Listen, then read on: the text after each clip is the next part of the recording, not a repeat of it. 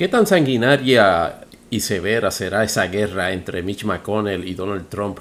luego de las declaraciones de Mitch McConnell en el Pleno del Senado tras Donald Trump haber sido exonerado en su segundo juicio político? Con lo dicho en el Town Hall el pasado martes, enterró Biden el asunto del perdón masivo a los préstamos estudiantiles. Mientras tanto, en la nueva tondra americana en Texas, ¿quién está autotorpedeándose en su proyección respondiendo a la crisis de peor manera? ¿Será el gobernador Abbott? ¿Será el senador Ted Cruz? ¿Cómo Tatito Hernández y su cámara tienen esa sobrehumana habilidad para el ridículo luego de haber hecho dos vistas de interpelación de funcionarios no confirmados y luego atreverse a hacer este, recomendaciones de nombramiento. ¿Qué taller de mecánica le arregla esa transmisión a Pedro Pierluisi después del monumental rotura de transmisión en el issue de reabrir las escuelas? Es muy temprano para escribirle un requiem a Alexandra Lúgaro. Además, eh, en, el segmento random estaremos analizando a modo de postmortem qué pasó en el Daytona 500. Y también el host de este podcast le va a estar contestando a los muchachos del podcast número uno de Puerto Rico, siempre es lunes, porque hubo unas menciones difamatorias a su persona en el, en el, episodio del pasado lunes, así que vengo a responder y a dejarle claro el récord en cuanto a ese asunto. Eso y sabe Dios que otras cosas más. Este, si no se me va a la luz en este episodio de Imponderables, el podcast que comienza ahora.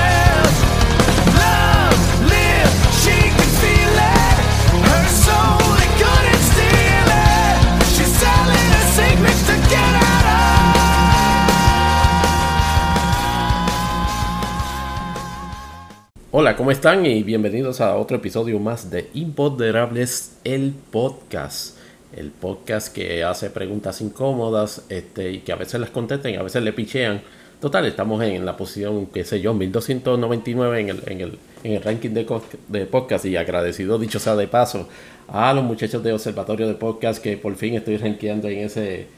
en, en ese directorio, dicho sea de paso.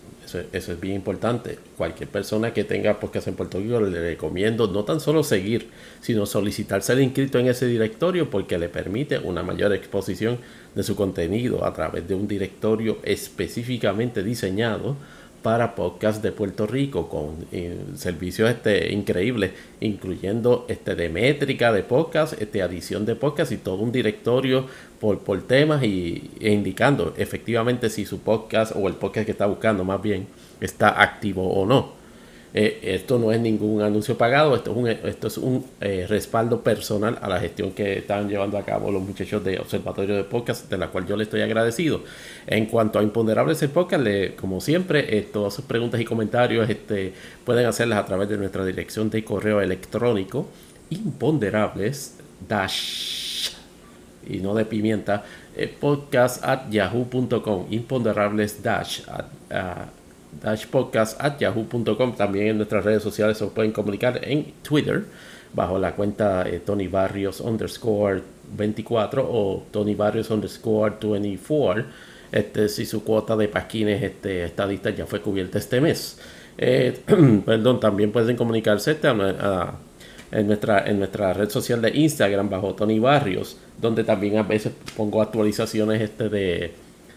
de, lo que está pasando acá en el podcast, este, y una que otra foto de, de, mis gatas, este Bonnie y Skittles. En este episodio, pues, este, estaremos este, ya cumpliendo el primer mes este, de más o menos ambas administraciones, un poquito más en el caso de la administración de Pedro Pierluisi. Pero en este primer eh, segmento estaríamos discutiendo, pues, como siempre, los, aspectos de, política de Estados Unidos. Eh, antes de entrar al asuntos de la administración del presidente Joseph R. Biden, tenemos que entrar a lo que, a lo que habíamos este, indicado en el, episodio anterior, que culminó precisamente este, con el resultado de la votación en el Senado este, con respecto al juicio, al segundo juicio político contra el expresidente Donald J. Trump.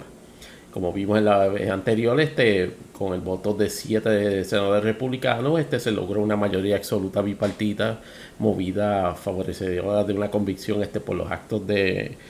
eh, insurrección en el Capitolio el día 6 de enero, pero no se logró el, la cantidad necesaria para efectivamente a nivel constitucional llevar a cabo este o evaluar los remedios que procedían en ese momento. Dicho ese, ese asunto, pues lo que llamó poderosamente la atención luego de ese evento y obviamente eh, descontando pues la fanfar y la chilla goma de Donald Trump, obviamente ya no lo puede hacer a través de redes sociales porque no tiene, no tiene o no lo dejan. pues eh, resultó bien curioso, sino por no decir impactante, las declaraciones del líder de la minoría en el Senado, Mitch McConnell, en pleno, pleno del Senado, valga valga la redundancia, luego de que se emitiese la votación y sonó impactante precisamente por el hecho histórico. Mitch McConnell votó en contra de la, de la convicción del presidente Trump. Sin embargo, esa declaración para récord en el Pleno, que trataba, y entiendo yo que con cierto grado de éxito, eh, establecer de que su decisión de votarle en contra se debió única y exclusivamente a la consideración de un aspecto procesal como un impedimento para conforme a la Constitución, él como senador tener la facultad de haber juzgado a Donald Trump este, no siendo presidente en ese momento. Él entendió de que el hecho de que ya no era, así lo manifestó, el hecho de que no era presidente al momento de iniciarse el juicio, de residenciamiento, él entiende, en mi opinión erradamente, de que no tenía la facultad para evaluar la conducta de, esa persona en, ese, en, el momento que, lo, que estuvo ante el asunto y que por eso se entiende inhabilitado para eso. Perdón, necesito un, auspicio por VIX ya mismo. El detalle es cuando procede entonces a traer elementos sustantivos de la conducta del presidente, dejando claro de que efectivamente las acciones que ocurrieron ese día fueron instadas, entre otros, por el presidente Trump y de que efectivamente hay, habría otras avenidas para que el presidente Trump no se saliera con la suya. Llamó eso poderosamente la atención y de hecho disgustó a ambos, a ambos bandos, si se quiere llamar de esa manera. Al bando demócrata lo, lo, disgustó tremendamente porque básicamente es otra exposición de la marca de hasta cierto punto charlatanería política de Mitch McConnell de todo lo ver todo verlo como, como un esquema donde eh, irrespectivamente del resultado o de los valores que se pretendan este promulgar o de los principios este de, de democracia del gobierno que se tratan de establecer lo importante es que quede bien. Y estamos claros de que todo este tiempo Mitch McConnell ha establecido solapadamente, a veces hasta demasiado este elocuente en otras instancias, de que su interés es que Donald Trump quede eliminado en términos políticos, pero él no quiere bajo ninguna circunstancia eh, tener algo que ver en, esa eliminación. Y eso, lo de, y eso pues obviamente da, da mancha o, da pie a escenarios como ese, donde una persona, un senador que dice, yo voy, voté en contra del, del, de la convicción del, presidente Trump y a renglón seguido en el mismo récord del procedimiento establece, no, pero por los hechos sustantivos, entiendo, entendemos que Donald Trump incitó a la, a la violencia y cometió esos actos hasta el día 6 de enero. Por otro lado, la reacción más virulenta, sin embargo, la produjo en, en su propio seno del Partido Republicano mucha gente entendió de que estaba, de que Mitch McConnell le está dando esencialmente un roadmap a los demócratas sobre en qué áreas este, pues mover procedimientos ulteriores contra el presidente Trump. Y la realidad es que efectivamente, ya que el presidente Trump no es presidente y sus facultades de inmunidad no estarían este, eh, activadas, o más bien este, eh, no hay jurisdicción sobre él para llevar a cabo o para someterle a un juicio político, según lo plantea McConnell, los republicanos resienten en ese momento que las declaraciones de Mitch McConnell dan este plantean diferentes mapas este, en los cuales los demócratas pudiesen hacerle daño político a, Donald Trump. Y ya uno de ellos fue activado, en el sentido de que la, la speaker de la Cámara, Nancy Pelosi, anunció la creación de un comité tipo eh, Comisión de la Verdad, como la que se estableció para investigar los eh, eventos del día 11 de septiembre del 2001, para precisamente investigar los eventos del día 6 de enero de 2021 a decir de que eh, si, es, si se va a constituir finalmente y va a trabajar a la usanza de ese comité, esperen una, una caravana, esperen una, un desfile descomunal de testigos, este, de participantes, de gente que se identifique como planificadores del, del evento, participantes del evento, diseminadores del evento, víctimas del evento particularmente eh, e inclusive al presidente Trump se le va, se le va, con toda seguridad, se le va a citar a comparecer. Y con toda seguridad no va a comparecer. Estar en su momento, en su momento eh, se establecerá que va a ser este la, Speaker Pelosi o, el presidente del comité este, sobre, sobre ese asunto. Y entonces eh, también abre, abre la posibilidad de procedimientos criminales contra el presidente Trump, ya que ya no es presidente eh, por las acciones que cometió ese día. Así que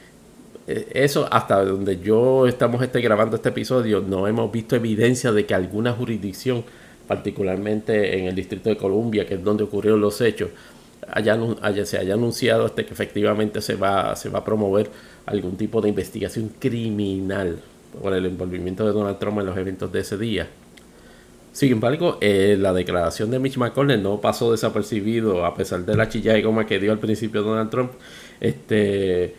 de los oídos de él, porque a renglón seguido en otra declaración, este, me parece que fue el, en el pasado el, pasado lunes, más o menos, sí, este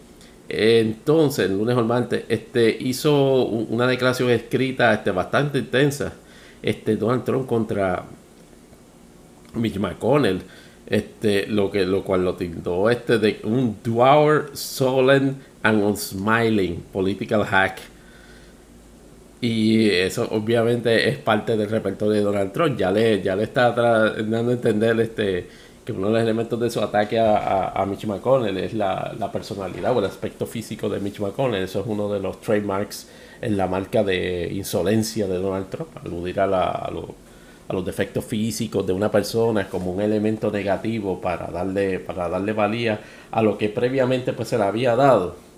Y entonces este, deja claro de que si los senadores republicanos se van a quedar con él, o sea, van a apoyar a McConnell, ellos nunca van a ganar. Entonces, este, van, eh, dice, Trump en esa declaración insinúa de que va a llevar a cabo todas las acciones posibles para promover, eh, promover que en el Senado hayan candidatos que este, pues, profesen o más bien estén de acuerdo con sus ideales este, de Make America Great Again en un no, no, no indirecto, ultra directísimo advertencia a Mitch McConnell de que en todos los puestos en el Senado que estén este, en, en, posiciones para, para, para primarias,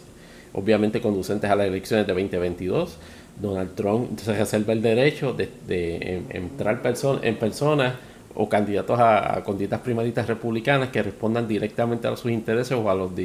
o a los, principios de política trumpiana. En esa declaración inclusive le insinuó este eh, que también este Mitch McConnell pues, era una persona que tenía este mano blandita con, con intereses este con respecto a, a antagonizar con intereses del gobierno de China, en obvia referencia a la esposa del, del, senador McConnell, este, que es la, señora Chao, este, que fue hasta básicamente tres o cuatro días antes de, de este, tres o cuatro días posterior, después de los eventos del 6 de enero, fue su secretaria de transportación este, en la administración de Trump y renunció pues en, ese mismo término de tiempo. Es claro que Donald Trump en ese sentido, ahora tal de la misma forma que McConnell hace un roadmap para atacar a, Trump, Trump en esa declaración hace el un, gaslighting este, de cuatro pares a, a su, este, o más bien un roadmap a la, a la, a la hueste republicana sobre dónde hay que atacar a, Mitch McConnell. Y de hecho, Mitch McConnell no fue el único que recibió repudio en, en a, nivel general del Partido Republicano. Todos los senadores republicanos que votaron este a favor de la convicción eh, de, Donald Trump han recibido de, en menor o mayor grado repudios este, de las bases de las organizaciones políticas del Partido Republicano a nivel de los estados que representan. Eh, es, una situación este, insólita en, el en, el contexto de que efectivamente este, no, no parecen dar a entender no, que no quieren reconocer de que Donald Trump es un aspecto, fue un aspecto importante o, o, determinante en la ocurrencia de los hechos de ese día y de que política y socialmente debería responder por ello el, en, en, qué tan efectivo será en su momento esos, esos, esas influencias o ese, o ese tipo de, repudio este, que establecieron esos comités locales está por verse. En el caso del mismo Macron, sin embargo, pues acaba de ser electo con una amplísima ventaja en las elecciones de 2020. De, de 2020 así que no, eh, no veo que por lo menos en, su dejotero este político haya preocupación más allá de, después de 2025 en preparación para las elecciones de, senatoriales de su escaño en 2026. Así que por lo menos en esa parte él, está, él está, es su liderato, sea de minoría o mayoría, estaría seguro. Aquí la, la cuestión es que Mitch McConnell debería cuidarse que en 2022, y de hecho, la, gran mayoría, el consenso analítico en, Estados Unidos es que Mitch McConnell quiere eh, retomar control del Senado sin embargo, tiene una complicación adicional en, este momento porque tiene a, un, a, serrucho dentro de su propio partido, si se quiere llamar todavía dentro de su propio partido, porque ni, siquiera se puede decir que el GOP de Trump es el partido de McConnell, es el partido de Trump. Y Trump en ese sentido quiere senadores, o por lo menos ha manifestado que va a buscar que senadores de su, de su afines a su, a su ideología estén en, en esas posiciones, en, en esas elecciones me parece que estamos hablando de, como de 20 senadores en esa, en esa elección de, de 2022. que igualmente es crucial para, para los demócratas, tomando en consideración de que su control ahora mismo es por mero disposición constitucional. O sea, tenemos una situación que está en padre. la, composición del Senado. Y los demócratas este, tienen, eh, tienen, que, tienen que andar bien, bien cuidadosos en ese, en ese aspecto este, de no perder el control en medio del cuatrenio de Joe Biden, lo cual descarga. Tendría la posibilidad de que si pierden control del Senado, descarrilar de qué manera muchas de las iniciativas este, gubernamentales que no se hayan este, podido complementar en, en ese momento. Pero volviendo al Partido Republicano, el dilema de Mitch es ese, que está corriendo contra dos, está corriendo contra los contra, contra los demócratas en la general y contra una quejeridísima facción trompiana en las, en, las elecciones primaristas. Pero él, no fue el único que salió vilipendiado en, en, este asunto de, de, figuras republicanas y no necesariamente en puestos electivos. Yo diría que la que peor salió, si no fue la que peor salió, fue Nikki Haley, porque este, la que era antigua, este, que fue embajadora de, de Estados Unidos ante la ONU y que ha estado este, en círculos políticos este, tratando de eh, mover, mover este, su, su cloud político para una posible este, aspiración en el 2024 a la presidencia de los Estados Unidos por el Partido Republicano. Este, después de que hizo esa entrevista en, en, político, este, básicamente echándole tres palmos de tierra a Trump, declarándolo esencialmente cadáver político, luego de la, de la exoneración, si se quiere llamarle así, de Donald Trump del juicio político, Nikki Haley parece alguien le dijo, mira, bruta, este, con lo que dijiste, con lo que dijiste apenas dos días, un día antes de la, de, la votación en el, en, el, en, la, en el Senado, te hundiste con Trump. O sea, básicamente te separaste de, de, de, de, la de favor del presidente Trump. Y en ese sentido, pues, eh, dan cuenta medios noticias en Estados Unidos que Nikki Haley pidió reunirse con Donald Trump en Mar-a-Lago. Y que Trump le negó la reunión. Eh, eh, es para morirse de la risa de lo patéticamente estúpida que, que, que esta persona se, se proyecta en, en, en, su, en, en sus ideas.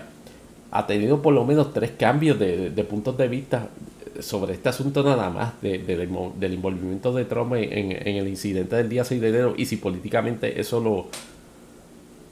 lo, lo, mata, o sea, lo, descarta para 2024.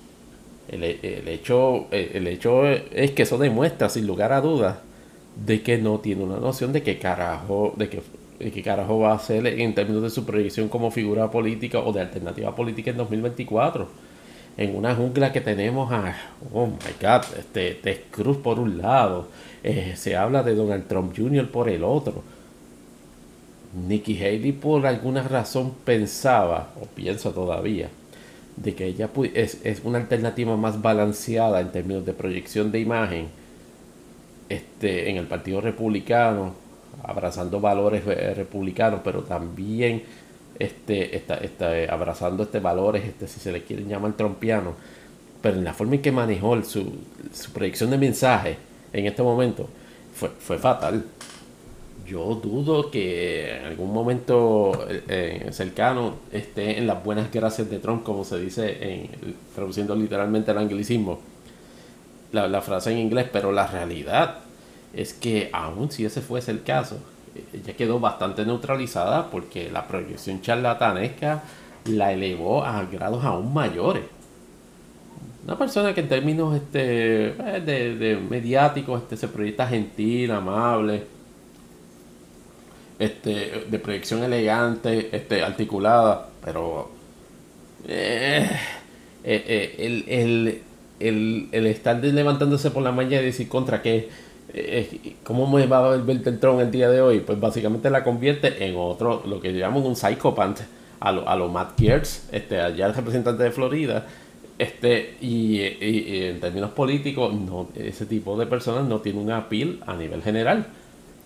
Así que lo que vaya a pasar en, en, ese, en ese contexto estará por verse, pero en el, en el aspecto amplio, las interacciones entre McConnell y Donald Trump establecen sin lugar a dudas, y eso en cuanto a la pregunta de si efectivamente hay guerra civil en el, en el Partido Republicano, claro que la hay, seguro que la hay. ¿Por qué? Porque esencialmente este, la, hay un sector de ese partido que, y volvemos, Georgia es el ejemplo claro. El, el, el,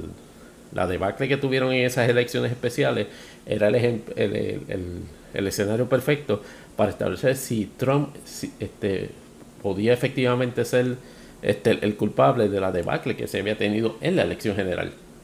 Y no cabe duda de que asociarse con Trump o asociarse a los valores de Trump o asociarse a las manifestaciones previas que de Trump que ahora mismo no existen, no porque Trump no las haya bojado, sino porque fueron, este, ahora mismo no son accesibles en la mayoría de las redes sociales donde él está, este, y todos esos récords quedan este, permanentes en términos de, sus expresiones y los valores que promovían o promueven. Pues la realidad es que a nivel general, la, este, el trompismo, el trompismo,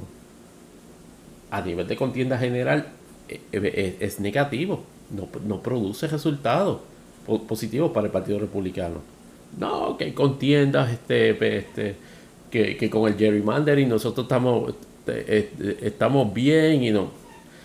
Lo que pasa es que Georgia es el ejemplo clásico de, un, de, de una, una jurisdicción que no necesariamente por ser Senado estuvo, estuvo, estuvo sujeta a gerrymandering, porque es una elección estatal completa, pero la, composición en términos del potenciamiento electoral en Georgia era mayormente de, inclinado, bien sea por supresión o por apatía del otro bloque electoral o bloque votante, a electores republicanos. Los demócratas en Georgia aprendieron de que usted potencia esa capacidad para votar y lo, y lo eleva o por lo menos lo equipara con el potencial de votación republicano. Republicanos pierden elecciones y elecciones que son fáciles se convierten en battlegrounds que de ordinario. Uno puede mirar a Florida como una excepción a eso, pero Florida es un, temita aparte. Este, hay unas dinámicas allí que efectivamente los, los demócratas este, leyeron mal este, sobre ese asunto. Lo único que puedo adelantar en cuanto a eso es que a Florida hay que correrlo en como múltiples carreras, múltiples campañas a la vez. Y, a ver, y a ver este, y a ver, y, es un error táctico en términos de política establecer, por ejemplo, los latinos como un solo bloque. No, tienes que mirar por lo menos, en mi estimación, tres o cuatro bloques este, este, de campaña. Pero volviendo a la, situación del Partido Republicano, otro lado, por, por el otro lado, piensa que el trompismo, número uno, llegó para quedarse. Número dos, va a ser la filosofía política dominante en ese partido y que produce resultados este, eh, electoreros positivos. Yo no veo, la, la, data de 2020 no le sustenta eso. La realidad es que perdieron este, cuatro escaños en el Senado. Pasa que ganaron uno en, en Alabama, donde quizás ellos tienen el resultado positivo en cuanto a eso, esas en las elecciones este, para la Cámara de Representantes. Y ahí sí que, que, pudiese ser que, se pueda decir, no, mira, el trompismo por poco nos lleva, no, no, lleva a retomar control de la Cámara de Representantes. Yo no estoy tan seguro que esa sea la, la, la situación en 2022, porque por lo menos en el Partido Demócrata y Nancy Pelosi en ese sentido tiene un poquitín más de agilidad mental este, que Charles Summer a la hora de reconocer exactamente hay que, qué ajustes hay que hacer. Y como les dijimos en el primer episodio de, de Imponderables Porque creo que fue el segundo, esa llama, ese conference call fue un wake up call que todo el mundo lo, lo recibió y lo acogió. De que efectivamente este AOC y otras personas este, de, de la ala progresista y parte del squad entiendan que efectivamente no es que dejen de defender este, sus postulados o, sus tendencias este, progresistas en el, partido, sino que reconozcan la valía o el balance este, con posiciones moderadas en el partido, específicamente en contiendas, en, por decirlo así, en territorios moderados este, de, la Cámara de Representantes. Nancy Pelosi continuará líder, de, líder en la Cámara de Representantes 2022, de lo contrario, pues otra cosa va a pasar. Pero volviendo nuevamente a la queja interna en el, Partido Republicano. Esto no creo que se vaya a definir por lo menos un ganador precisamente en esas elecciones de 2022, este, porque por lo menos en términos políticos en la general de, de 2024 y contra lo que mucha gente piensa, para mí Donald Trump tiene mínimo este, oportunidad de ganar porque lo que harían los demócratas es esencialmente trabajar, como dijimos en el episodio anterior, con el cuco de Donald Trump como un ente de caos y caos de que no, de que de mala gobernanza, porque si fuese caos de buena gobernanza, pues quizás se trae un punto este en, contrapunto, pero es un caos de mala gobernanza lo que traería Donald Trump en, cuatro años más y es obvio que no empece a 72 millones de electores 81, 82 millones de, de, otros electores te van a decir no, no way. No, no, no queremos eso. Así que en ese contexto Trump o el trumpismo estaría descartado. Ah, mucha gente dice de que, de que Ivanka sería una alternativa más suave a un trumpismo light. Donald Trump Jr. bajo ninguna circunstancia. Es una persona que tiene como 10 red flags y de escucharlo unos 5 minutos sabe a qué red flags se, se, refieren. Uno de ellos aparentemente tiene, este, proyecta algún tipo de, de no sé, de, falta de control de su persona o de su entorno personal este, yo, eso uno lo ve fácilmente cuando, cuando escucha o ve a Donald Trump Jr. hablar. Ivanka es, hasta cierto punto una figura un poquito más balanceada. El problema de nuevo es su asociación nefasta eh, e irremediable con, con, su marido, este Jared Kushner, que sería un mega handicap este, como, como, como contra, contra cualquier aspiración política que ella tenga qué va a pasar en, estos próximos meses. Este, van a ver a Donald Trump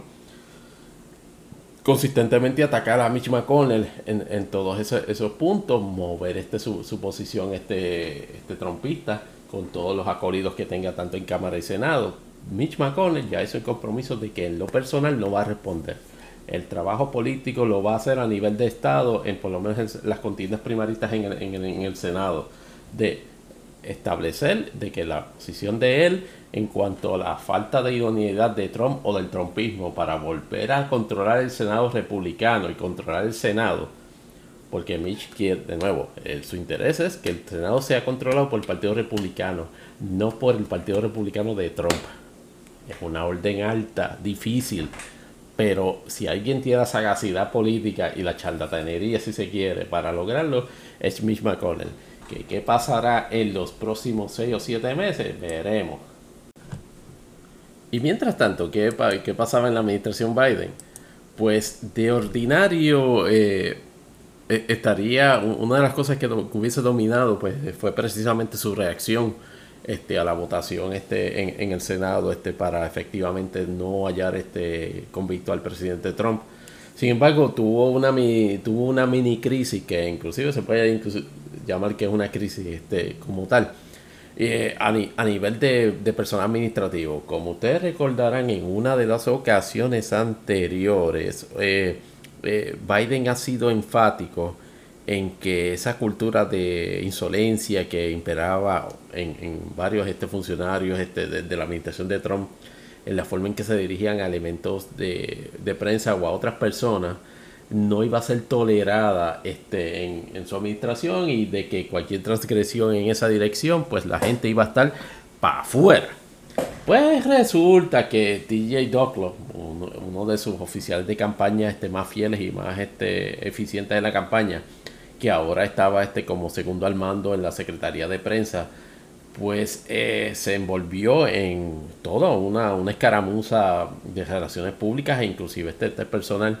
eh, el, señor Doc, lo que dicho sea de paso, es un joven de, me parece que 32 años, este, y con una condición de cáncer este, en, en etapa bastante avanzada. Eh, y no empecé a ello, pues se ha, se ha, dedicado este, sin ningún tipo de aparente, aparente este, disminución en sus tareas, este, tanto en la campaña de Biden como, como oficial de prensa ahora, este, este, segundo al mando en la oficina de prensa en la Casa Blanca aparentemente el detonante de, la situación pues fue un artículo de este de este de, este website que nosotros hemos citado bastante este que se llama político. Este donde en, ese artículo de político este hicieron una revelación o un énfasis en la situación relacionada con, el señor Doclo y una corresponsal de la, del grupo noticioso Axios este, que se llama Alexis McCammon. Básicamente, pues, este, tiene una relación sentimental y ese artículo en político, pues, trataba de, exponer, pues, precisamente la, situación de que ellos dos, este, a pesar de estar en lados hasta cierto punto contrarios este, del espectro de comunicaciones este, política y prensa, pues, cómo ellos balanceaban eso con su relación romántica. Eso aparentemente a Doclo, pues, no le, no le estuvo, no le estuvo bueno él estuvo bastante malo y tuvo una serie de comunicaciones con, la persona que llevó a cabo ese, ese, e, ese, ese documental o más bien esa, ese, ese reporte. Y entonces, este, en, ese sentido, pues este, hubo este, expresiones este, en esas comunicaciones telefónicas de amenaza este, directa de Doclo a la, a la que escribió pues, este, el, el, artículo. Me parece que ese artículo había dicho que había sido un político. Me parece que fue. Sí, perdóname, sí, fue un político. La, la, periodista se llama este Tara Palmeri. Entonces, este, hubo conversaciones telefónicas donde el doctor este, este, hacía imputaciones o amenazas a destruir este, política, políticamente o profesionalmente más bien a esa reportera. Eh, y entonces, pues Casablanca estuvo como que tratando de pasarle la manita a la, a la crisis a ver si de alguna forma este, este se bajaba, este, bajaba la diapasón de ese asunto, particularmente por lo que habíamos expresado este, sobre la política de Biden con respecto a eliminar la insolencia como un, elemento esencial de la, del descarga de funciones de gente en su administración. La situación no, no prosperó porque ya varios medios de prensa pues estaban uniéndose a, la denuncia del comportamiento de Doclo este, con respecto a una periodista que simplemente estaba haciendo preguntas sobre un issue número uno público y número dos este, con un aspecto claro, este, no, no gratuito de examen, la relación de ellos dos, siendo ella una reportera y él siendo un reportado, este, como una relación romántica entre ellos podía afectar las formas en que se canalizaba la información, la forma en que se reportara esa información canalizada. Eventualmente, pues, este, eh, al señor Douglas se le suspende este de, de, de empleo y sueldo por un término de tiempo. Sin embargo, las reacciones este no, no, parecían bajar, o sea, el, clima de, negatividad en la reacción de esa noticia no bajaba hasta que tomaron la determinación, o más bien este, la canalizaron a través de una expresión del señor Douglas, donde efectivamente renunciaba a su puesto este de secretario alterno de prensa de la administración de Biden. Eh, y uno pues obviamente se puede compadecer este, por las circunstancias personales de él, este un joven de 32 años que básicamente está, trabajando con un escenario donde, pues, no necesariamente, y esperemos que sea lo contrario,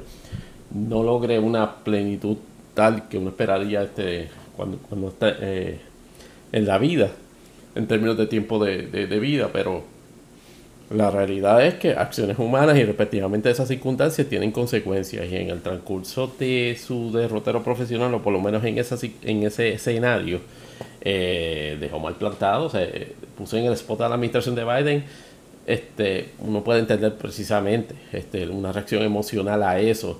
pero lamentablemente en, ese campo, en, ese campo, cuando uno se relaciona con personas que, que pudiesen estar envueltas o, o, en el movimiento de esas personas, crear conflictos de intereses o percepción conflictiva de intereses, pues este, tiene que, tiene que efectivamente este, estar preparado para eso. Son muchas cosas en el derrotero o, más bien en, la, en, en, el plato este, profesional personal de, este muchacho. Y es lamentable lo, que ha pasado, pero en, términos de, ética de, gubernatorial, particularmente por lo que acaba de decir el jefe, pues huelga decir de que, de que puso, una situación difícil a, a Casablanca y se tuvo que disponer de él. Este, y eso pues por lo menos ayuda a la, administración de Biden a, haber, bajado la diapasón negativa de la inconsistencia en no actuar en, ese issue. Y los demás subalternos en esa en, en, Casablanca, en todas las, en todas las este, dependencias, tienen que estar pendientes a eso porque Doclo era un, colaborador acérrimo de Biden.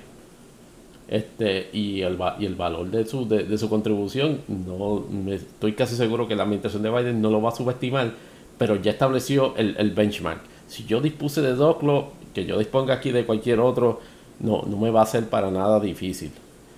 Pero entonces, este, en ese sentido, pues Biden este, tuvo una, mejor proyección en el transcurso de la semana, particularmente, y, disculpen que está haciendo, eh, si oyen el scrolling del, del mouse, eh, cobrando aquí mis anotaciones, es relacionado pues al, al town hall este, que, tuvo este pasado martes, este, organizado este por la cadena CNN.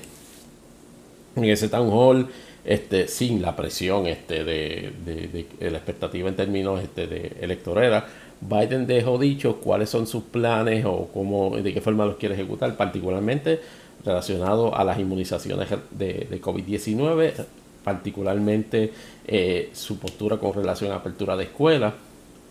Y este y otro y otro y otros elementos de, legislación o temas relacionados a brindar alivio a, la población general con relación al COVID-19. En cuanto a vacunación, este, estamos hablando, o por lo menos dejó entrever, de que van a tener suficientes este, vacunas este, este, para, para dar las dosis a sobre 300 millones de, ciudadanos americanos. Veremos a ver este si en el, transcurso de ese evento no se, no, no se altera el calendario, que yo sea de paso, ya fue alterado, porque otro, un elemento que está, que está atado a, ese plan de, inmunización masiva es lo de la reapertura de las escuelas. Biden ha sido ya propulsor de que efectivamente este, deberían moverse en, en, en, más abiertamente el modo de pensar sobre el hecho a que efectivamente se, se, puedan abrir la mayor cantidad de escuelas posibles. Eh, sin embargo, pues Javi en, en ese town hall se, se, vio claramente de que no hay como que una consistencia en la postura de qué se debe interpretar como escuela abierta. Si estamos hablando de escuelas este, que abran cinco días a la semana, si estamos hablando de escuelas este, con 20 estudiantes por salón, si estamos hablando de escuelas que abran este, 4, 8 eh, horas, o 8 o 10 horas al día o 4 horas al día. Evidentemente hay unas recomendaciones del CDC este, que fueron controversia en Twitter esta semana. Este, saludos, este, doctora Mariola Reyes. y saludos, Jay Fonseca. Pero la realidad es que eh, e-, esas recomendaciones eh, están, están este, por decirlo así, sujetas a condiciones particulares en cada jurisdicción y van a depender esencialmente de nivel de inmunización ahora mismo, nivel de, propagación del virus en, en, esa, en esas jurisdicciones. Estamos, estamos claros que en términos generales la combinación de recomendaciones y la postura política del presidente es que mientras más, más bajito los grados, más abierto debe ser la, el envolvimiento en, o más bien la apertura de planteles escolares. Eh, pero eso no, eso, eso va a depender esencialmente de los estados. Este, y ya veremos este cómo, cómo, cómo los estados van a reaccionar a ese asunto. El otro tema que, que, tocó este el, eh, el, presidente Biden en, ese town hall es este relacionado este a, ciertos niveles de ayuda este, dentro o fuera del paquete del COVID-19. Este, esencialmente, este, sí, siguen, sigue en su lucha este, porque efectivamente se incorpore el, el, el, aumento del salario mínimo de los, de los elementos fuera del, del paquete del COVID-19. La administración Biden, yo la, percibo este, bastante empeñada en que lo del aumento del salario entre, bien sea en esa misma legislación o en legislación separada, que si mi, mi imponderable, el imponderable sería de si efectivamente este Biden cree que es un elemento crucial en su, en su, en su, en su política administrativa de recuperación, sin lugar a dudas. Porque aunque él reconoce y, ha empujado en principio en el, en el, en el paquete de, del alivio de que el pago personal y de que el pago de desempleo este, ayuda, la administración piensa de que subir los salarios este, a, largo plazo, a corto y a largo plazo, este, efectivamente va a, mejor, va a mejorar el, el, aspecto económico en, los Estados Unidos. Claro, este, eso tiene que ir a la mano este, con, un apoyo a, a, empresas que puedan hacer un balance entre lo que escalonadamente, porque ese es otro problema que parece tener la administración de Biden, este, parece no, lo tiene. No comunica bien el aspecto de cómo es que se implantaría lo del salario mínimo y ha permitido que percole, que persista una narrativa de que los 15 dólares a la hora los va, a hacer de cantazo, cuando es un plan escalonado, pero aún así siendo escalonado o siendo de un cantazo, los negocios y empresas necesitan apoyo. Que todas las empresas necesitan eso, no, ah, estamos como, o sea, Walmart este, y McDonald's no necesitan apoyo este, para ese tipo de, de, recursos. Ahora, empresas, empresas pequeñas sí lo necesitan. Y el otro, otro punto que se trajo en ese town hall que se dio un tablazo. Ese dio, ese dio un corte como con cuchillo mozo en la tabla. Fue cuando le preguntaron sobre el incremento a, a 50 mil dólares para el perdón este de los préstamos estudiantiles. Hemos dicho aquí en varios episodios de que la aspiración a 50 mil dólares, que equivale más o menos a una, a una cantidad de 1.9 trillones, más o menos casi 2 trillones, este, representaría este, una pérdida particularmente grande para las empresas y los bancos este que empresas que realizan este tipo de, de préstamos, particularmente en la cuestión del pago de intereses. Y en esos disclaimer, yo soy cliente de, una de ellas y, tengo préstamos estudiantiles y no les voy a negar que, que, me resulta atractivo esa propuesta. Pero política y fiscalmente entiendo que es bien difícil que se, que se, que se apruebe en ese contexto. Y cuando digo contexto me, me refiero a 50 mil dólares. Y el presidente Biden fue tajante en ese town Dijo, no, ¿Usted va a lograr que eso pase? Le preguntaron y él dijo, yo no voy a lograr que eso pase. O sea que no invente para 50, no hay break. o por lo menos la, iniciativa de, eh, de Casablanca, de que se logre de esa manera. Ah, este, está claro de que o sea, Biden ha estado de alguna forma, vamos por decirlo así, eh, apto a discutir o a, atender, pues, no necesariamente por orden ejecutivo o por legislación, la posibilidad de que se perdone una cantidad alrededor de como de mil dólares este, para préstamos estudiantiles. Este, los eh, promoventes de, esa idea, particularmente en el ala progresista del Partido Demócrata, entienden que 10 mil dólares sería una curita, ni siquiera este de marca Band-Aid, sino sería una, una, curita de Wish a un problema de que en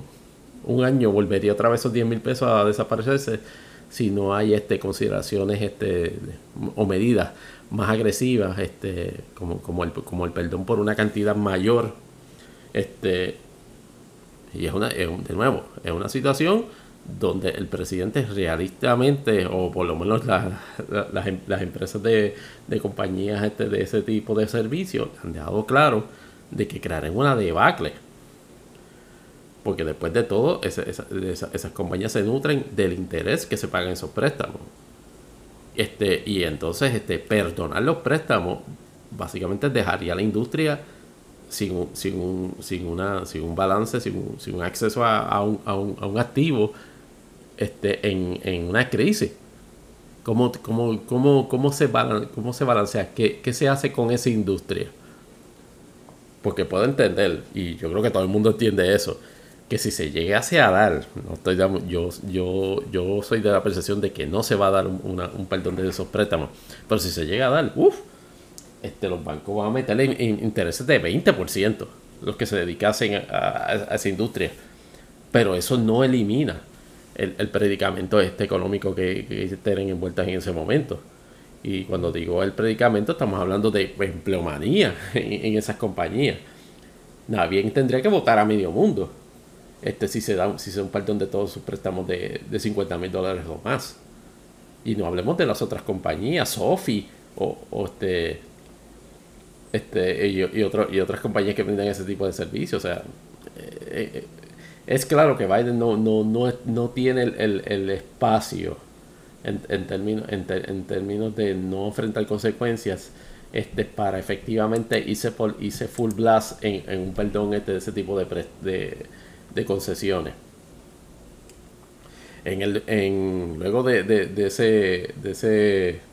de ese town hall, pues han continuado pues, en, sus gestiones este, gubernamentales. Llamó la atención, por lo menos de las que me llaman la atención esta, esta semana, este, que el, el, el, el,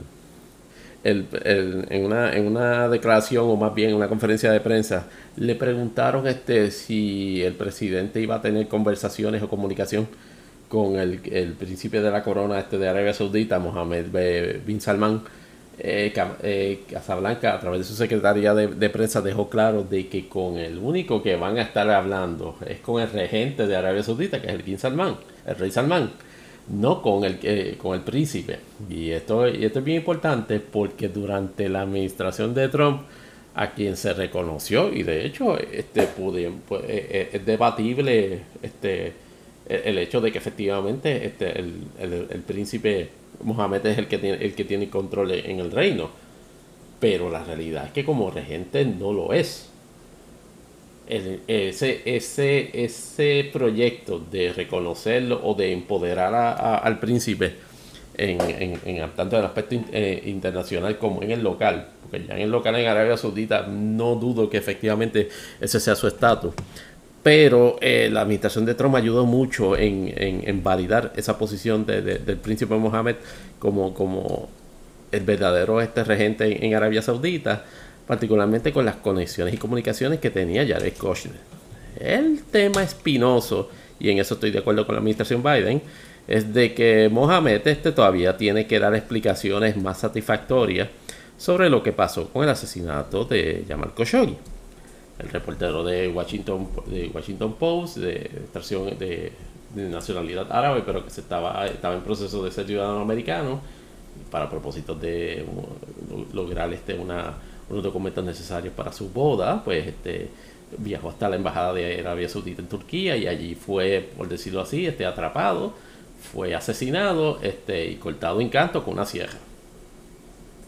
Y el envolvimiento directo de, de su majestad no parece estar necesariamente controvertido, aunque la versión oficial este del reino es de que esos fueron elementos este, subversivos, que se le fue la mano en la en, el, trabajo con, respecto a esa persona. Así que en ese sentido, pues veremos a ver que, cómo reacciona el príncipe, si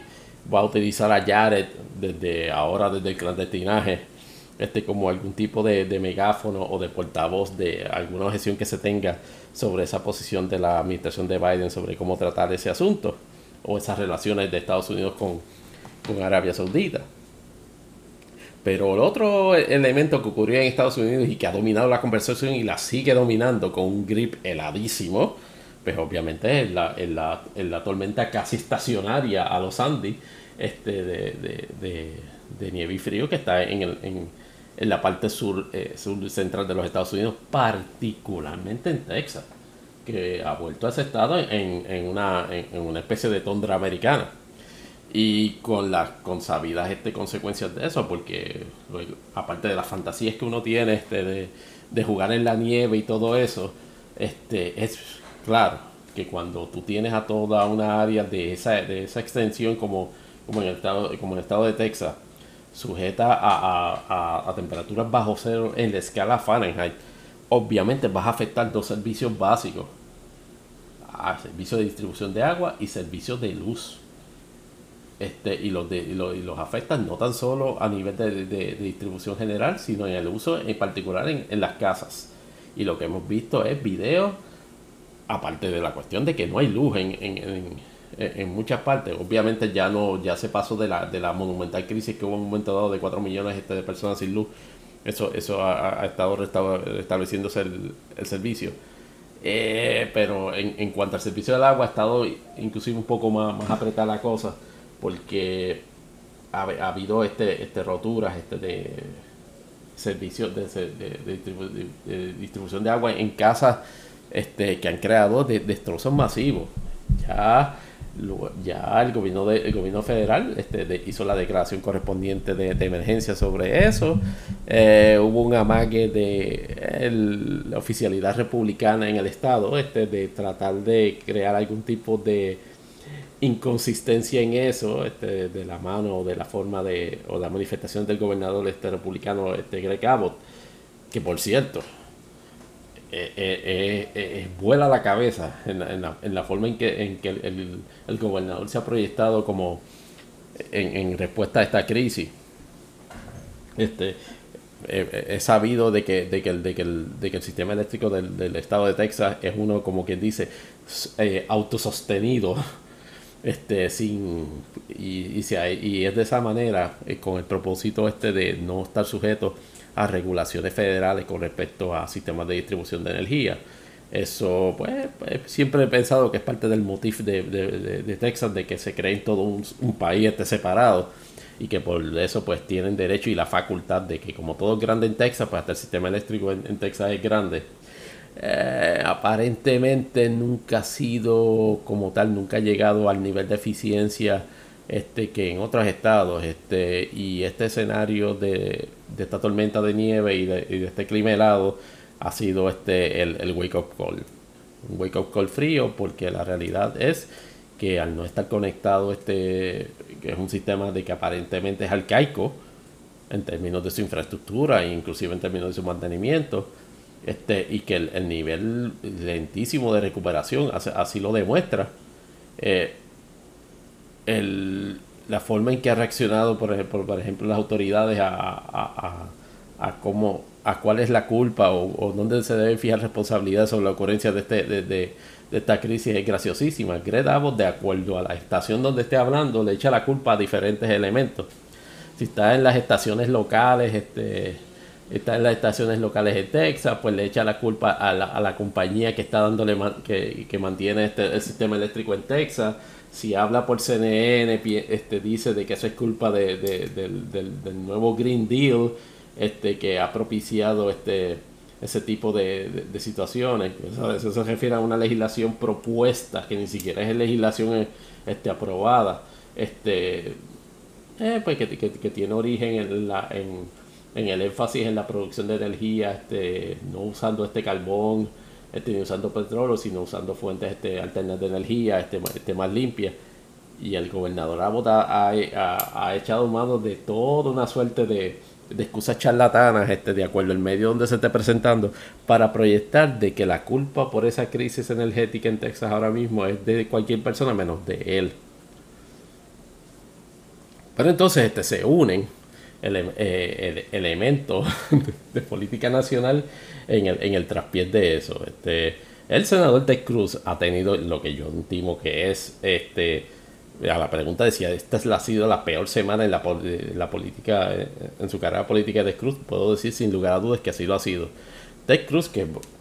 es, sin lugar a dudas de por sí una de las personas más odiadas en la política de Estados Unidos, yo diría que en los últimos 20 o 30 años, porque esencialmente eh, es, una personalidad este, este, nociva. Este, es, casi, es casi, es, es, lo es básicamente una combinación de Rush Limbaugh con Donald Trump, que por cierto esta, esta semana este Rush Limbaugh pues falleció y poca gente está celebrando y los que pocos los que lo digo, poca gente está celebrando, no, poca gente lo está lamentando. Y los que lo están lamentando, eh, realmente yo no veo dónde puedan encontrar una motivación para lamentar, lamentarse, porque ciertamente, este, y estoy haciendo una parte en, en el análisis de Ted Cruz, Rush Limbaugh siempre fue una persona que su, que eh, creó arraigo en posiciones divisionistas, en posiciones discriminatorias, en posiciones de, eh, de, falta de respeto a la mujer, de falta de respeto a las minorías, de falta de respeto a personas de orientación sexual diferente a la que él creía que era apropiada. Si eso es potencial, si eso es llevar este, el mensaje o, promulgar el mensaje de, de conservador este, en, a, nivel de Estados Unidos o inclusive a nivel del mundo, pues me alegro que deje de haber existido en ese contexto, porque hasta donde yo tengo entendido, ¿verdad? A lo mejor se arrepintió justo antes de, de, de, enfrentar su destino de ese tipo de, postura, pero no lo sabemos. Mientras no haya evidencia de que se haya arrepentido de, toda, de toda esa división, de, esa división, de todo ese discrimen que promulgó o validó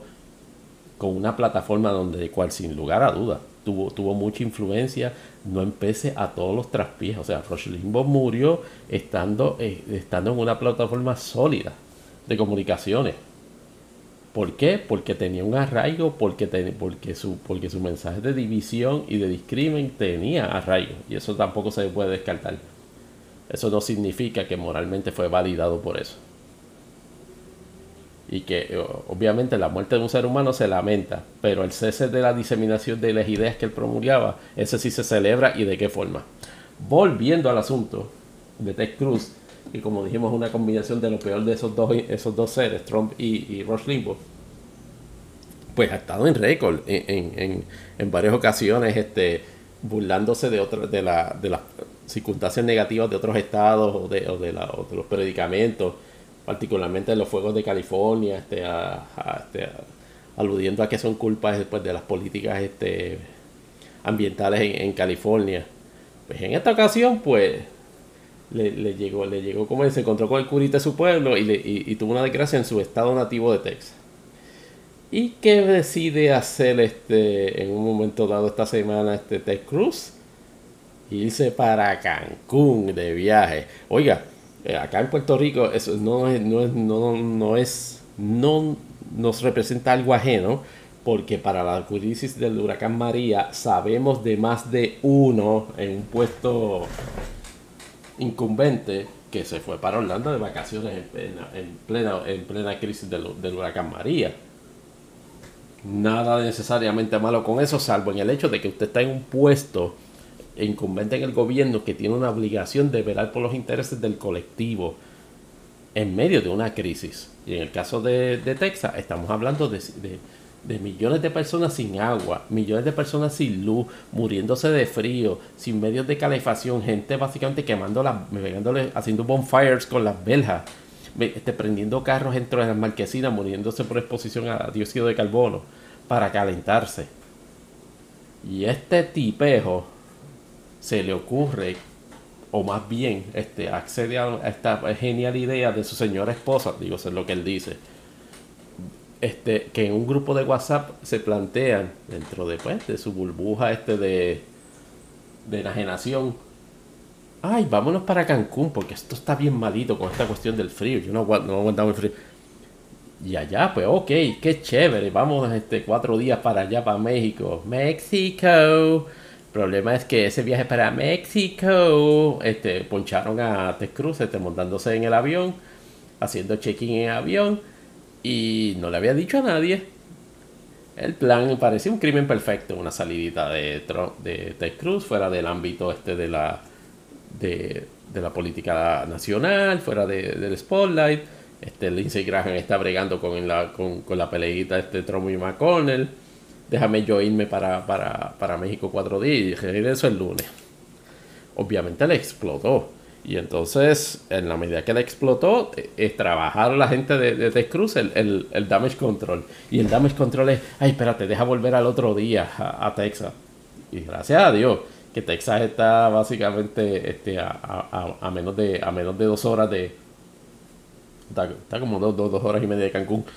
Allá arranca y vuelve. Entonces, para hacer entonces el, el damage control, ha adoptado por lo menos como siete versiones de lo que pasó. Que si las nenas me dijeron, que si, que si esto estaba planificado, este, que yo las iba a llevar y después este, los iba y debía volver. La realidad es que empezaron a salir recibos, comunicaciones por mensajes de texto del grupo de WhatsApp confirmando efectivamente de que el viaje iba a ser este para desde miércoles o jueves hasta digo de martes a sábado este de esta semana evidentemente Trump, eh, Ted Cruz, no está cometiendo necesariamente un crimen en lo que está haciendo, pero da el traste, o sea, proyecta eh, es una reafirmación suprema del, del carácter tan sociópata y, antisocial, eh, irónicamente, que, que, tiene Ted Cruz particularmente con su gente de Texas. Esto es lo, lo más devastador en términos de político, porque si usted me dice que es una crisis, este, digamos, en Las Vegas o en California, pues que tú vas a imputarle a, a Ted Cruz, que es un senador de, Texas, que, se fue de vacaciones. Ah, pero es una, es, una, es una crisis que le afecta a su estado, que se espera de todos los líderes, del gobernador, de los representantes, de los senadores, de los gobernadores estatales, de, de los senadores estatales, de los representantes estatales de todo el mundo no tan solo una actitud este para, para, resolver la crisis, sino una disposición en acción para ayudar.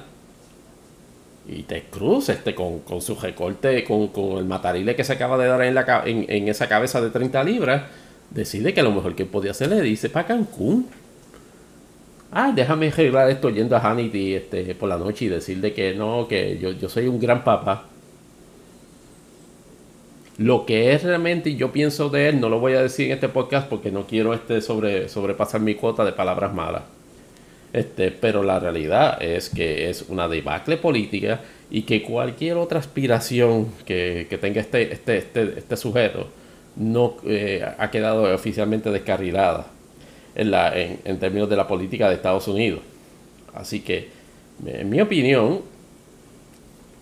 se va a tener que volver a congelar este Texas 20 veces antes de que Ted Cruz este, de alguna forma sea considerado como una alternativa real. Porque si es así con Texas, ¿cómo se imaginarán ustedes este, que, va a trabajar los asuntos de crisis a nivel, de, a nivel nacional o a nivel mundial? Eh, básicamente quedó esas aspiraciones este, y, y, el cloud político de Ted Cruz ha quedado este, oficialmente congelado y eso no se lo despega a nadie.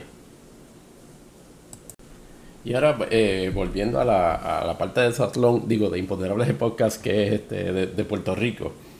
pues esta semana, este, en otro acto sin precedentes este, para Tatito Hernández, este, lo único que le falta honestamente a Tatito Hernández es ponerse a correr este, canams o, polares en medio de, del hemiciclo, porque lo que hizo esta semana es que le encargó a, la a senadoras de la Comisión de Salud, o más bien de Educación, de la Cámara de Representantes hacer en un pronunciamiento sobre la idoneidad de un candidato a un puesto ejecutivo en este y si, si, debía ser este confirmado o no por el Senado. Como recordarán que las pasadas dos semanas Tatito Hernández, este, no sé si en, en coordinación este con, con, el presidente del Senado, José Luis Dalmau, este, que ahora va a ser presidente del Partido este, Popular Democrático, este, por default. No sé si va a dejar, este, no sé si va a dividirse este, sus tareas con,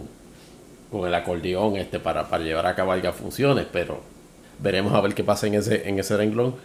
volviendo a Tatito Hernández, este, la Comisión de Educación hace una, un pronunciamiento de no recomendar favorablemente la confirmación de Elba Aponte para secretaria del Departamento de Educación.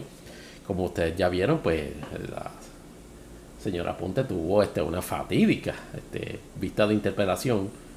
que si no fuese por el hecho de lo absurdo del propósito, tomando en consideración de que no, estaba, aún no ha sido confirmada por el Senado, diría que hubiese tenido un efecto político devastador o irreversible. De hecho, la, proyección de ella no, no, dista mucho de eso. Estamos hablando de que este, hábilmente este, bajaba el pitch con el cual este, contestaba las preguntas este, de funcionarios de la administración de funcionarios, no, perdón, de, representantes populares con el propósito o de minoría con el propósito o de mayoría, déjeme corregirle este porque ya, ya el partido no progresista no es mayoría eh, gracias a Dios. Este, y lo que intentaba era agotar todo el tiempo de, delegados que no fuesen del Partido Nuevo Progresista en la forma lenta y dilatada en que contestaba. Pero entonces Tatito tomó eso este, como ofensa este, y mandó este, a, a, sus lugartenientes en la Comisión de Educación este, de, de la Cámara de Representantes a hacer ese, pronunciamiento que me parece en términos en términos del orden constitucional una soberana estupidez porque el hecho de que se tenga esa impresión justificada o no no le daba derecho a la Cámara de Representantes por lo menos en el, en, el respeto y el decoro que se deben este, los cuerpos legislativos a hacer ese tipo de expresión quien tiene la facultad de evaluar esos eh, eh, puestos ejecutivos es, es, de forma exclusiva de, en el Senado de Puerto Rico, no en la Cámara de Representantes. Estamos claros de que se obtuvieron unas impresiones particulares no muy positivas, dicho de paso, sobre el desempeño de la, de la secretaria. Estamos claros que al día de hoy creo que este, no, han, no han ni siquiera establecido elementos del plan relacionados a cuál cuáles escuelas van a, abrir. En, las vistas de interpelación eh, declaró de que iba, había identificado y que 170 escuelas al día de hoy este, está todavía, creo que espera este, del propio departamento para que entregue una lista de las escuelas que efectivamente abrirían ese plan del mes de marzo. Al rescate, eh, el, gobernador Pierluisi ah, intentó una movida que le, provocó, o aparentemente le, provocó un papelón. Porque eh, eh, a principios de semana entonces emitió una orden ejecutiva declarando un estado de emergencia en cuanto a la condición física del, plantel escolar de comienzo de clases.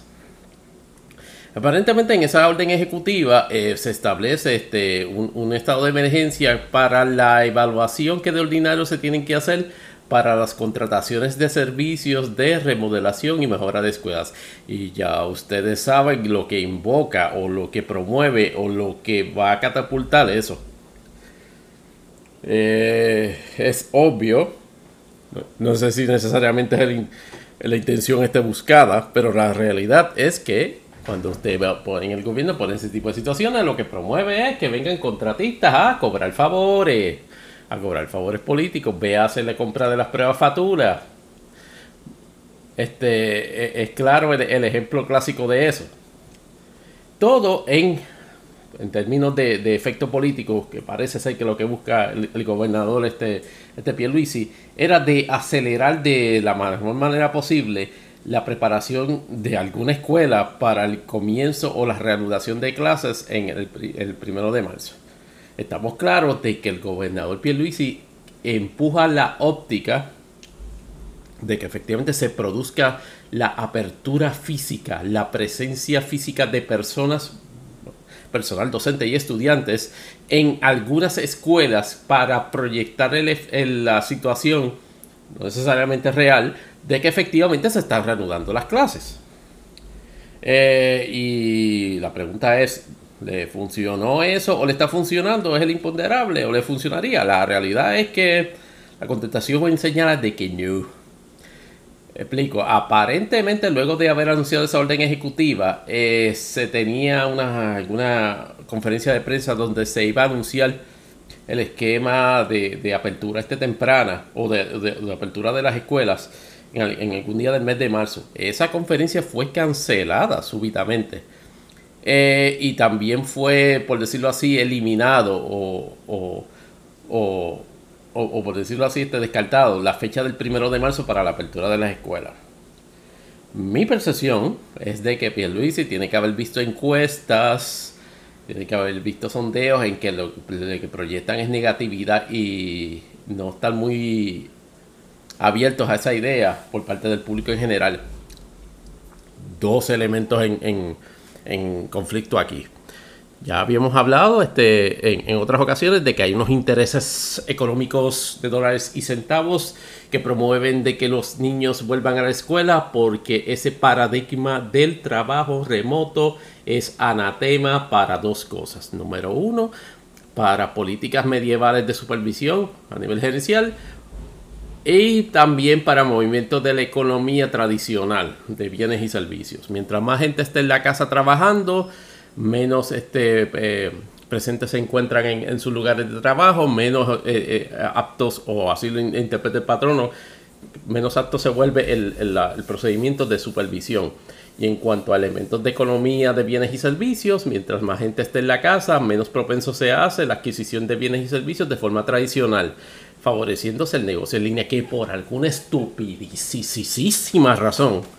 en el sector económico piensan que, la, que, el desarrollo del e-commerce es como que esta cosa mala que no permite este, a negocios tradicionales bajo ninguna circunstancia este, ampliarse ni progresar. Entonces, queriendo romper ese paradigma, eh, esos intereses con sus acólidos de medio, mire, están desde las 7 de la mañana, desde Rubén Sánchez hasta jugando pelotaduras, todos y cada uno vendiendo la línea de que es preciso, de que es prudente empezar las clases ahora. Inclusive ver a gente este, como, como, como Jay Fonseca diciendo de que, de que habían favorecido este, este, estudios este del CDC sobre ese asunto. Mira, la realidad es que no. El CDC no, no, no, está recomendando este, una apertura masiva en todos los Estados Unidos. Lo que está diciendo, estableciendo era un plan para efectivamente esas escuelas abrieran. En el caso de jurisdicciones donde efectivamente sea, sea apropiado. La realidad, por lo menos en términos de opinión pública y percepción pública que se tiene con respecto por lo menos a escuelas públicas y que la mayoría de la gente quiere un timetable donde las clases comiencen en agosto. Ya estamos eh, prácticamente llegando a marzo. Empezar, un empezar a mitad de semestre en, en, traería unas complicaciones sobre este, extraordinarias más bien tanto para estudiantes como para padres o como para maestros. Particularmente porque el Departamento de Educación, a través de su secretaria nominada,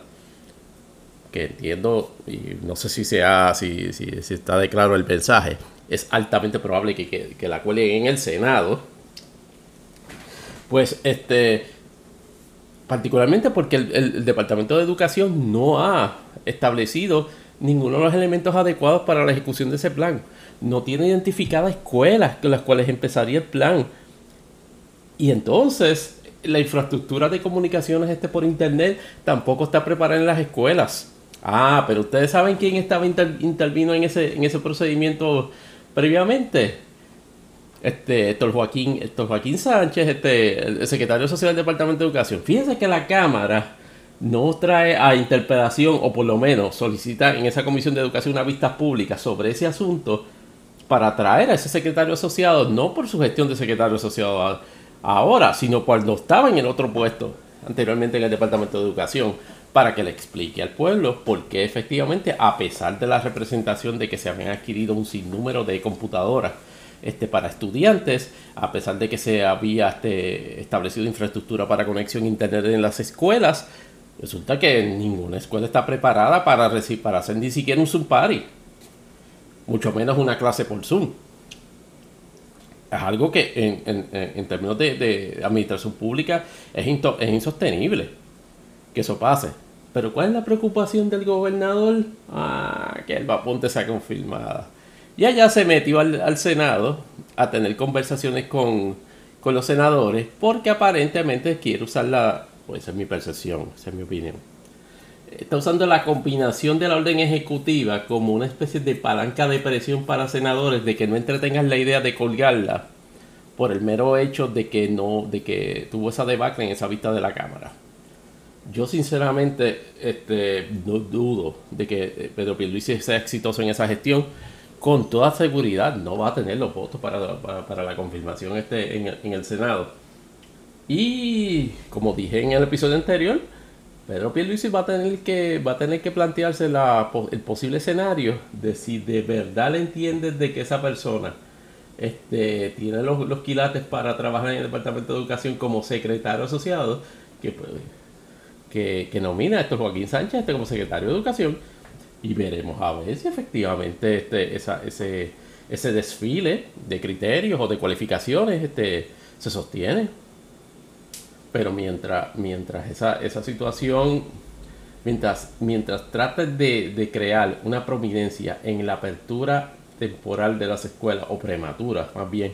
de las escuelas, en ese, en ese término de tiempo, le complica exponencialmente a cualquier nominado el trabajo, el trabajo de ser confirmado en el Senado. ¿Qué, se va a hacer este, en este momento? Sabremos la semana que viene que con toda seguridad es que debe bajar la votación de la confirmación de, del voto de este para, para la secretaria Ponte, a ver si efectivamente es confirmada o no. Mientras tanto, en, en el en campo de, la, de los partidos de oposición, Victoria Ciudadana tuvo dos, dos elementos o dos eventos que fueron como que un, una de cal y una de arena, un sube y baja. Por un lado, el tribunal este de, apelaciones eh, revocó la determinación que había hecho el tribunal de primera instancia previamente, la desestimación de la impugnación que hizo el, el candidato este derrotado, Manuel Natal, eh, con respecto a la determinación de certificación que se hizo de Miguel Romero como alcalde de San Juan eh, pues, en el planteamiento ya perenne de que la adjudicación este de votos de las unidades de voto adelantado y voto por correo, pues tenía unas irregularidades que merecían entonces ser escrutadas separadamente. Inclusive hay gente en ese partido este que, que, han, que han planteado la posibilidad de que se hiciese una, nueva elección, lo cual pues logística y jurídicamente eh, eh, no es posible, pero vamos por una cuestión procesal se había establecido este de que efectivamente la, demanda era desestimable o se, desestimaba más bien, pero el Tribunal de Apelaciones este, le, dio la razón en apelación este al, grupo de Victoria Ciudadana y el caso vuelve ahora para el Tribunal de Primera Instancia. Eh, el, el, alcalde Miguel Romero eh, eh, anunció de que efectivamente iba a ir al Tribunal Supremo este, para, en apelación de ese asunto. Me parece que era su intención originalmente cuando se ventiló este, este caso en sus inicios, eh, solicitarle al Tribunal Supremo que por el, mediante el, el instrumento o el recurso de certificación tomara jurisdicción primaria eh, en un momento dado el Tribunal Supremo se rehusó, no sé si este caso, pero me parece que es este mismo caso. Ahora el Tribunal Supremo en apelación es que, estaría viendo si la determinación del Tribunal de Apelaciones de revocar al, TPI, como decimos los abogados del Tribunal de Primera Instancia, es, correcta en derecho. Así que veremos a ver qué pasa en cuanto a eso. Yo sinceramente no auguro, aunque, aunque es un shot in the arm, como dicen en, en, en, en Vega Baja, con respecto a la a la, a la, a la, a la situación este, este, y circunstancias políticas del movimiento Victoria Ciudadana, la realidad es que yo no creo que eso vaya a cambiar el resultado que ya ha sido certificado y Miguel Romero continúa en la alcaldía para bien o para mal. Eh, entonces el otro, de, el otro detalle que, que, surgió esta semana es el anuncio en un, lo que pudiésemos llamar y quien tuvo la primicia de así llamarlo fue este Miguel, este nuestro, nuestro amigo acá de Overdrive News PR. Eh, eh, a través de un recibo de CBS Pharmacy, la ex candidata a la, a la gobernación, Alexandra Lugaro, anunció uno de los retiros más extraños, pero efectivamente así fue, un, retiro de la política pública o de la política electiva. Eh, en, ese, en ese listado de, de CBS este, hace un acopio de todos sus logros, incluyendo pues los cientos de miles de followers que, que tuvo en, en, Facebook y cómo eso se tradujo a votos. Eh, para hacer la, la, realidad, la realidad es que por lo menos en 2016 ese, eh, hubo proporción casi uno a uno, not so much en, en, en, esta, en esta ocasión desde el 2020. Este, pero como no, no se puede negar que en el, que en, el campo político de Puerto Rico ella tiene, este, ahora digo yo, para bien o para mal, varias páginas este, en, en, esa historia, porque estamos hablando de, de, los primeros este, candidatos este millennial, se quiere llamarle así, que no estaba incorporado a un partido político particular que obtuvo arraigo suficiente para sacar sobre 170 mil votos en una elección de 2016 siendo candidata independiente y que como ya incorporada a un partido de oposición, pero claro, un partido de oposición menor, obtuvo un, similar, un, similar apoyo. Yo en lo personal, en su proyección como figura pública y en, su, en sus ideas, no congenio mucho con, con, con ella, particularmente esa marca de, de arrogancia, de, arrogancia que para mí le dificulta de, a, todo tren este articular y articular y que y, apatía para escuchar este, este su mensaje. Pero creo que en que la, que la discusión pública sí trajo ideas o sí trajo posiciones que antes que antes no, no eran promulgadas y sí creó la concientización de que ese concepto del bipartidismo sin lugar a dudas está, ya ha empezado a, hacer a tener sus primeras mellas en incursiones como la de ella, en la excursión de hasta cierto punto como Manuel Sidre, pero ya Manuel Sidre pues ya es otro otro otro capítulo aparte en la política, particularmente con lo que está pasando en, su, en, su, en sus posiciones con respecto a secretario del Departamento de Desarrollo Económico. Yo, sinceramente, a la pregunta de si debemos cantarle, debemos hacerle un requiem a Alexandra Lugar, yo diría que no básicamente un posting de Facebook donde ella estaba entiendo frustración. Esto es como tuiteros que dicen que se van a retirar y, no, no vuelvo y voy a estar un año fuera y, y todas a, las horas están otra vez probando. Pero la, la, realidad es que en el, campo, político eso no es ningún ama, eso no crea ningún tipo de amarre o compromiso moral de no volver. El, el, movimiento lo que sí tiene que considerar es que va a ser en para 2024 si efectivamente Lugar no va a ser la figura de la gobernación. Uno pudiese pensar que Manuel Natal pudiese ser el candidato a la gobernación. Lo que pasa es, no sé si quién fue que lo oí esté diciendo, ah, levantando ese planteamiento, pero estoy de acuerdo con él. Manuel Natal es básicamente, se le tendría la misma suspicacia que, que se le debió haber tenido y no se le tuvo a Ricky Rosselló. Un individuo demasiado joven eh, que ha demostrado hasta cierto punto no tener el temperamento suficiente o la madurez suficiente todavía para envolverse en todos los elementos del fragor político y que a pesar de que tiene cierto nivel de carisma eh, no, es una, no es una cuestión generalizada es básicamente un lugar este hecho varón pero volviendo a Lugaro, la realidad es que este, este anuncio de su, de su retiro es básicamente una una táctica más bien para, para enfriarse en el, del, del escrutinio este, de opinión pública. Eh, no, no veo de momento así como que unas controversias este, predominantes en la gestión pública de ella, a menos que explote algo otra vez de la compañía de, de su mamá relacionado a brindar tutorías en el Departamento de Educación. Este, pero más allá de eso, yo no veo que otra cosa ella pudiese cultivar en ese limitado rol que ella misma se ha impuesto según el comunicado de, longitud tipo recibo de CBS. Eh, quién sabe, a lo mejor se monta un podcast, que eso sería una buena, una buena alternativa este para, para, exteriorizar y, y, dar a conocer su punto de vista y crear influencia en el, en el campo político. Pero no es que lugar, por lo general, este, eh, es de estas personas que le encanta oírse más su voz, el tono de su voz, que el contenido de lo que su voz transmite. Y eso pues crea unas complicaciones a la hora de, entrar en el debate o la discusión, que a lo mejor precisamente eh, ella se ha dado cuenta de que, de que han sido ocho años este, de, dar contra, eh, contra la pared en, ese aspecto y ha decidido momentáneamente retirarse. Lo que no, lo que es, claro es que yo no, por lo menos a esa pregunta reitero, no han visto lo último de Alexandra Lúgaro, este, y esperaríamos que cuando vengan eh, los elementos de que la apoyan y, tan, y los elementos que se oponen a ella estén preparados para lo que de parte de ella venga. Y otro aspecto que quería discutir precisamente este sobre eh, noticias de actualidad en Puerto Rico es este anuncio de que la juez presidenta, eh, la honorable juez Maite Oronoz, es una de las candidatas que se ha inclusive dado este catalogado como fuerte para sustituir al fenecido juez Torreya en el Tribunal de Circuito de Apelaciones en Boston. Este, para mí resulta, este, y no sé si algún compañero de abogados que escucha este podcast eh, lo, de esa experiencia, pero es la primera vez que yo recuerde que un juez presidente del Tribunal Supremo este de Puerto Rico está aspirando a una posición de la judicatura en el sistema eh, de judicatura federal. Eh, uno en cuanto a la génesis de, eso, hay que dejar claro algo.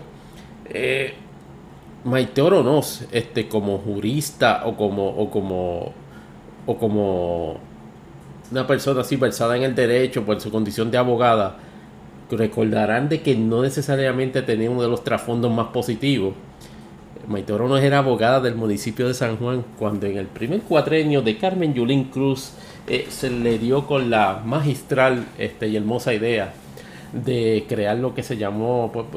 este, el, cateo patrio. Y, todas esas eh, medidas que crearon una especie de, San Juan distopiano para celebrar las fiestas de la calle San Sebastián. Eh, desde ese momento, obviamente, yo puse o tenía la, tendencia a poner un asterisco sobre cualquier esta aseveración de su nivel de, de profundidad jurídica, porque yo soy en ese sentido, no, no, no, no tengo miedo de así expresarlo, particularmente cuando, cuando está envuelto un, aspecto de gestión pública. Sin embargo, este cuando fue nominada este a juez presidenta del Tribunal Supremo, obviamente en un contexto donde todavía no se, no se aceptaban este ciertos ciertos aspectos de conducta humana que gracias a Dios en 2021 o, en, o para esa época o para esta época ya son abiertamente más aceptados.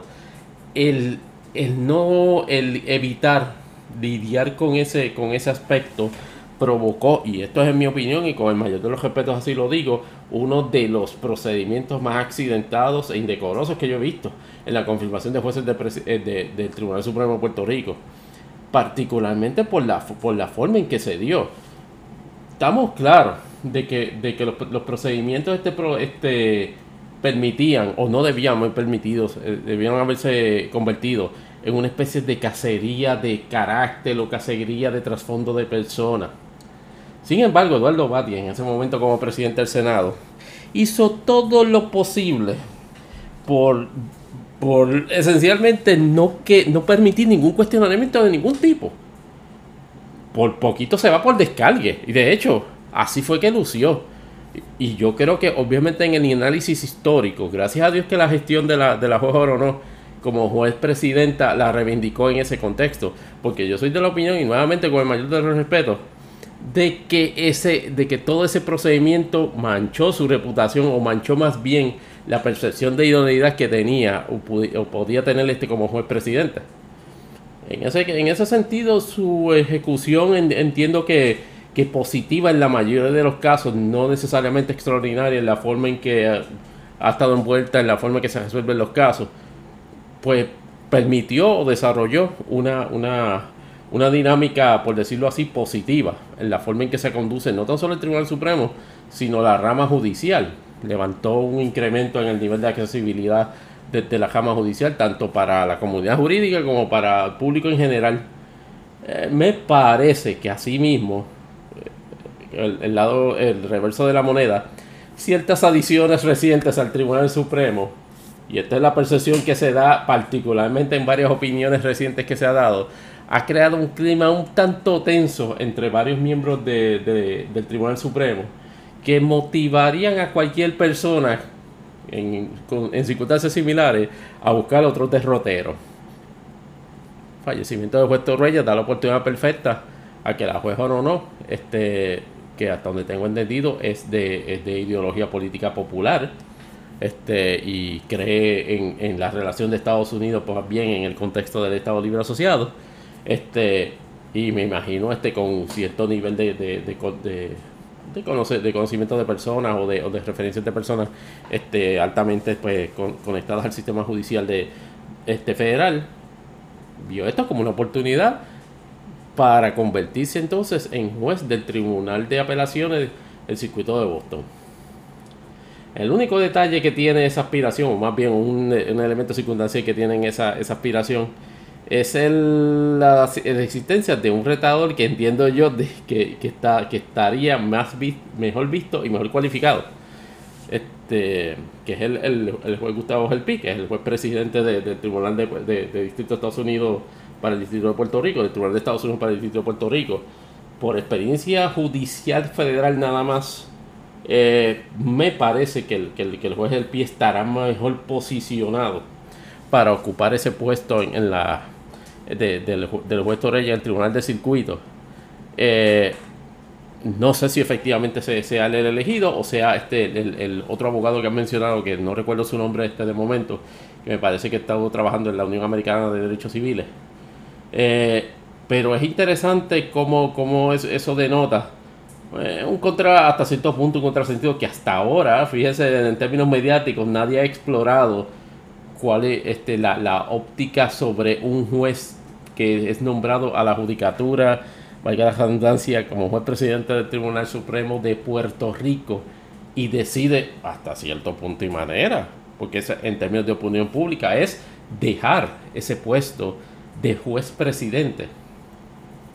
para convertirse no en un juez presidente, sino en un, juez de un tribunal de jerarquía intermedia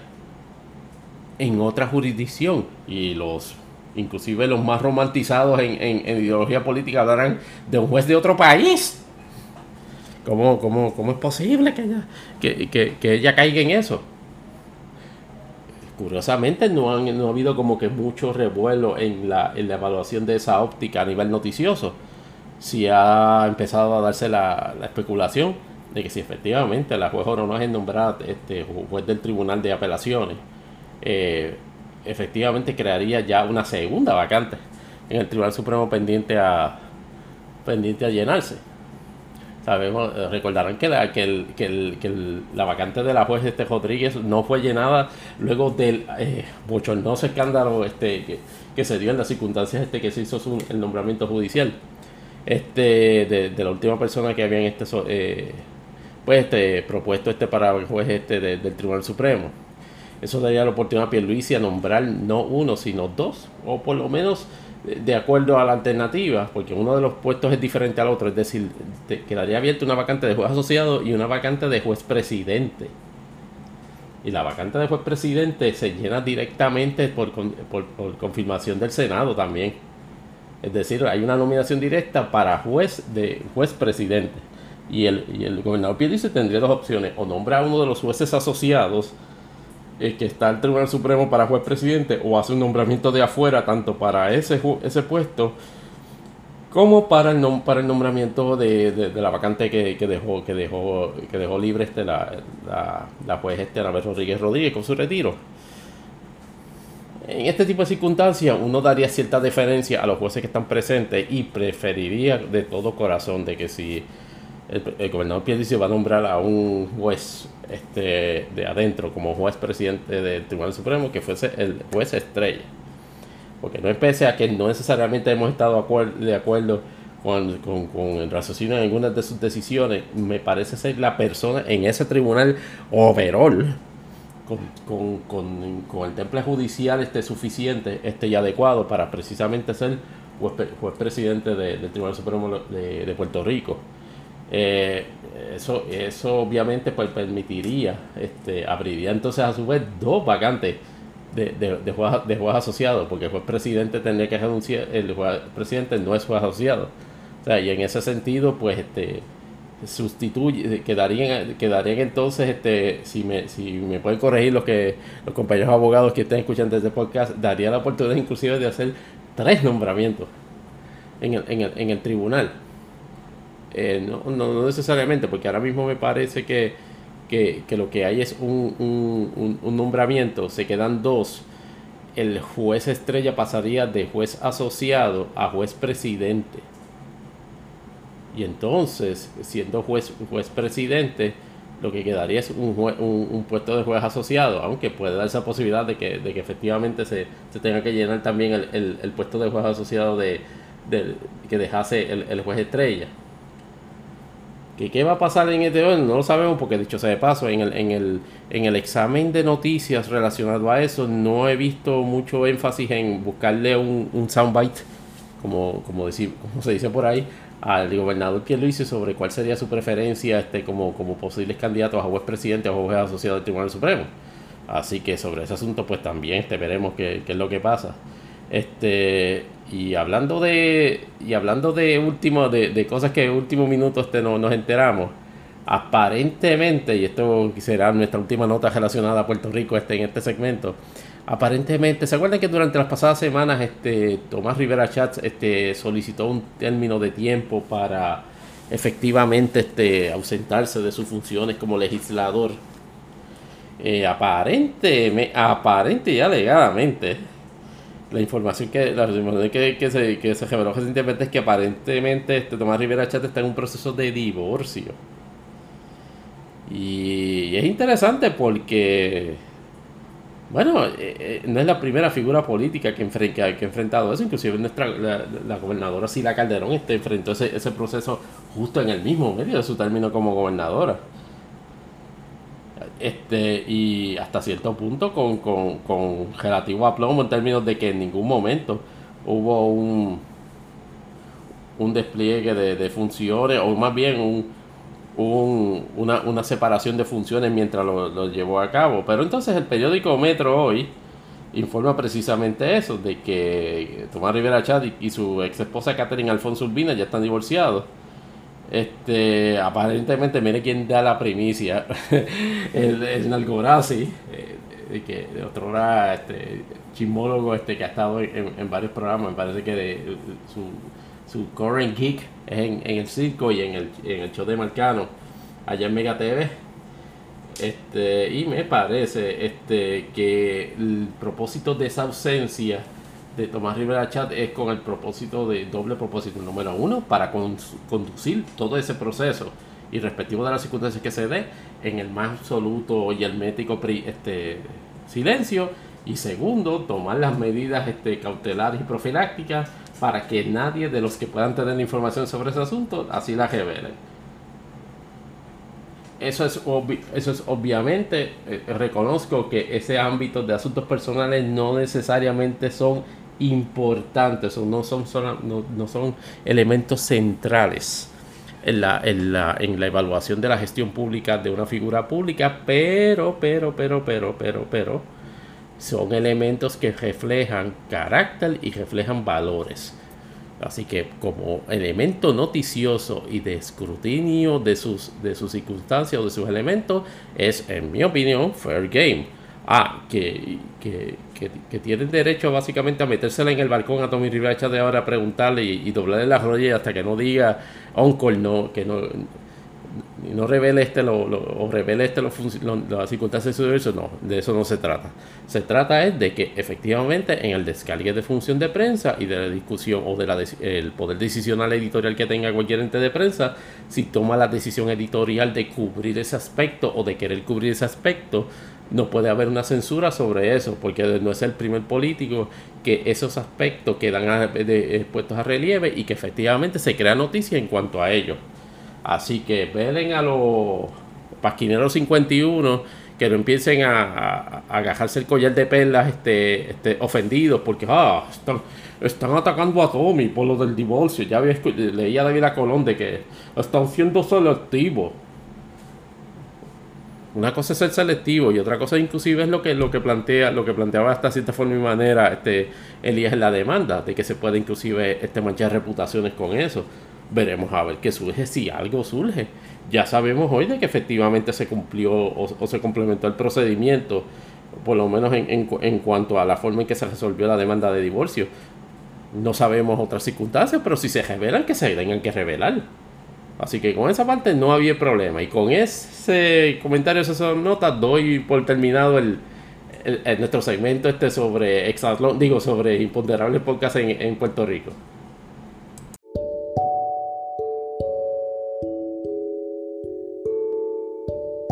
Ahora vamos para el segmento random eh, y como primer tópico quisiera primero poner esta la siguiente grabación que de un podcast muy conocidísimo este, en, el ámbito, en el ámbito podcasteril.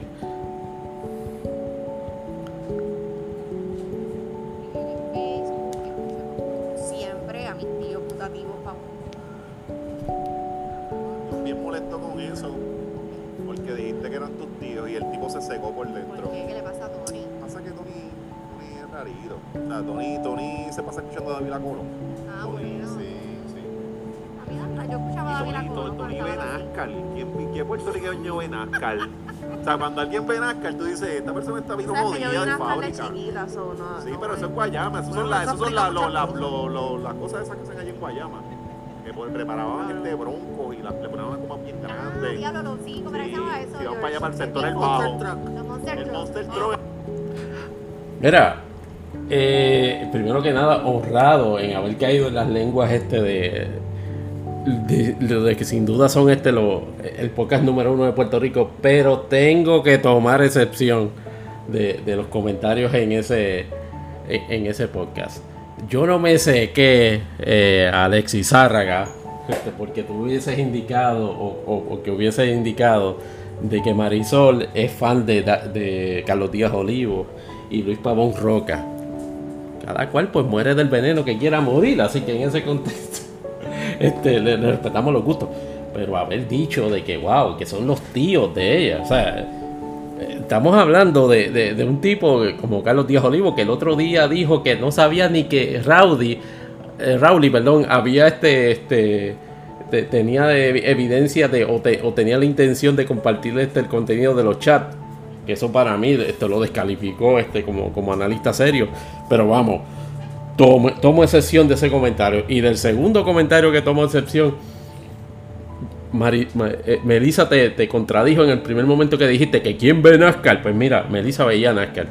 Digo, veía NASCAR este, hace como, como, como 10 años. Y me imagino que redujo nuestra, nuestra, nuestra, nuestra población de fanaticada a 10 en vez de 11. Pero la realidad es que ella, ella sabe de- del deporte. Así que no vengas a tratar de proyectar a NASCAR como una especie de,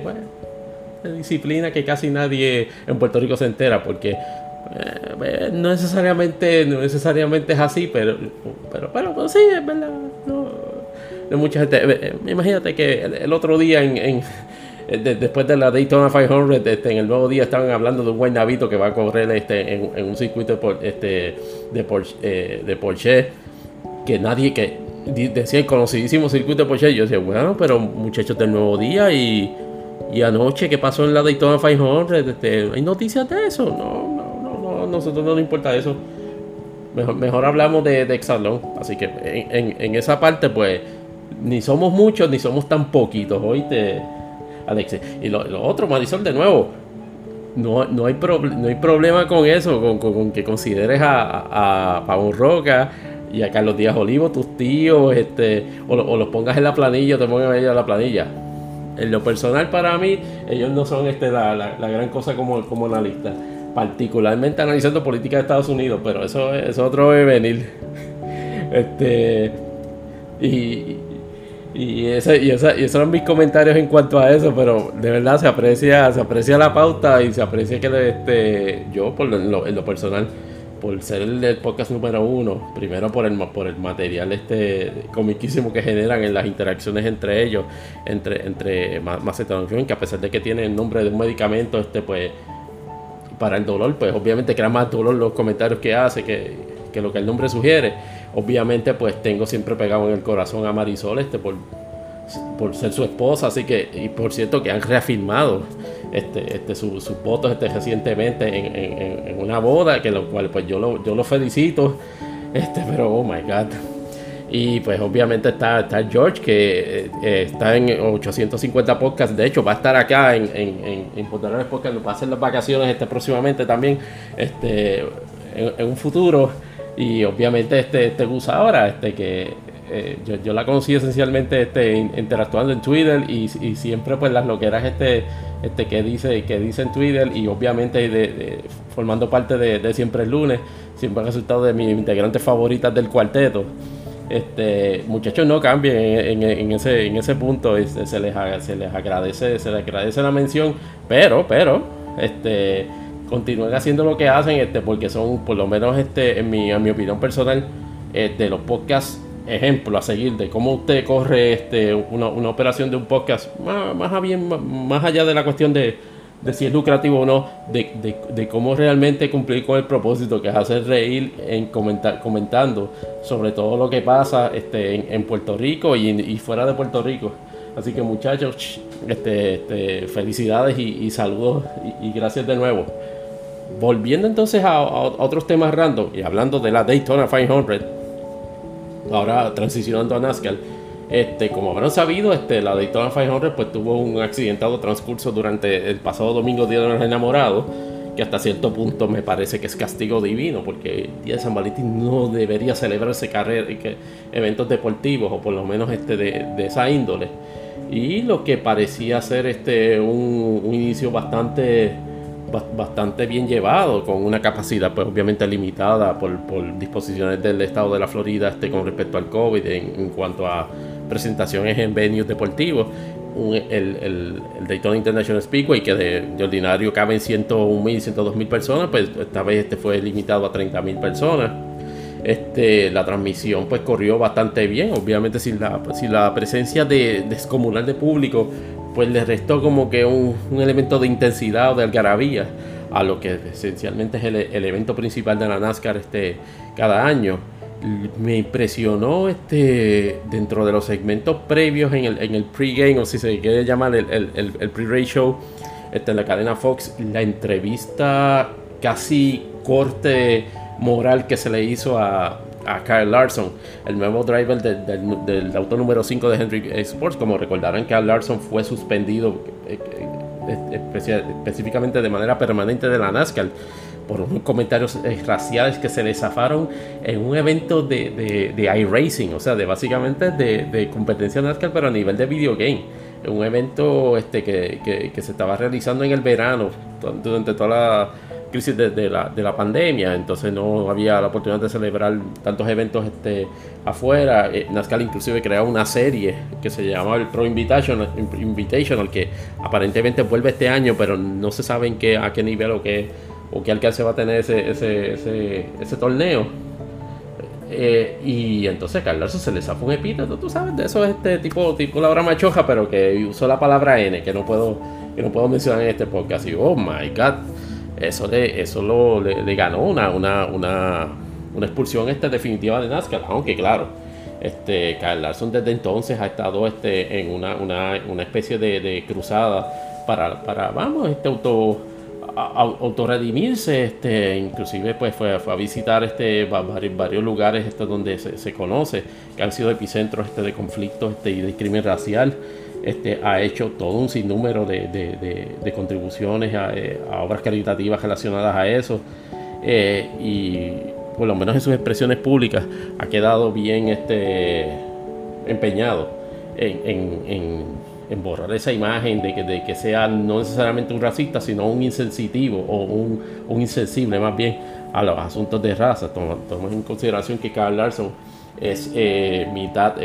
es de padres este, japonés y americano. Y entonces, pues, lo que resulta más chocante todavía. Y en ese segmento de NASCAR on Fox, obviamente le dan la bienvenida este, y es confrontado con todo este, con todas las acciones que llevó a cabo, con todas las expresiones que hizo y sobre si desea sinceramente este, se, cambiar por, por, una, por una disposición moral o por, quiere cambiar porque meramente lo mangaron y, que, quería volver al- al campo. Eh, y quería volver este al, al, al, al redil de, de, ser un driver de, de, en NASCAR. Eh, el, el, el, segmento les confieso que tuvo un momento, yo percibí yo este, bastante tensos en el interrogatorio que se, que se le hace porque la idea,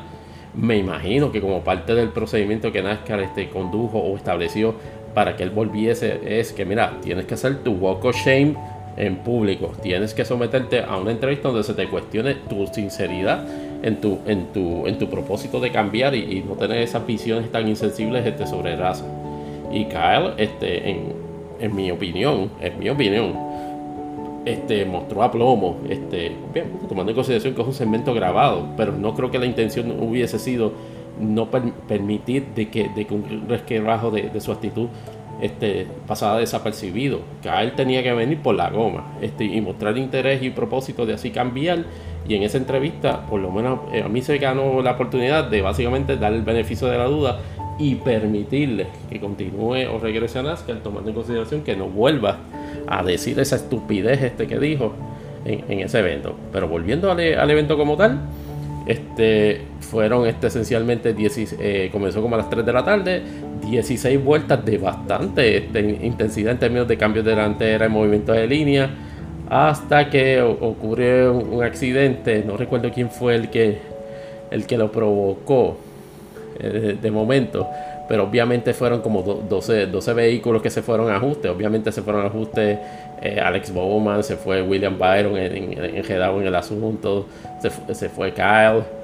Este, varios, eh, bueno, Kyle no, no, se, no, no, no, se fue del todo. De hecho, este William Byron pudo, pudo, pudo volver a competencia. Este, y tan pronto ocurre ese, ocurre ese accidente, eh, una, una, alerta de, de relámpago. Este, básicamente hubo que parar la carrera y ahí mismo se jajaron los cielos. Este, varios intervalos de lluvia este, frecuentes. Seis horas después, o más bien cinco, cinco horas después, alrededor de las 10 de la noche, se reanuda la, la, competencia alrededor del lap 18. O sea, básicamente el Daytona vino a empezar a las 10 de la noche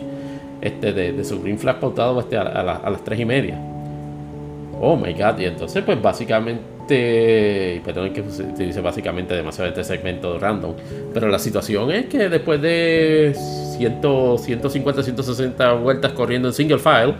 eh, hubo una secuencia en los pits donde los teams de Ford, de, de Penske y me parece que estaba Front Row Racing también este, en el 34 de Michael McDowell estaban al frente y estuvieron al frente por lo menos de mi recuerdo en las últimas 30-35 vueltas antes del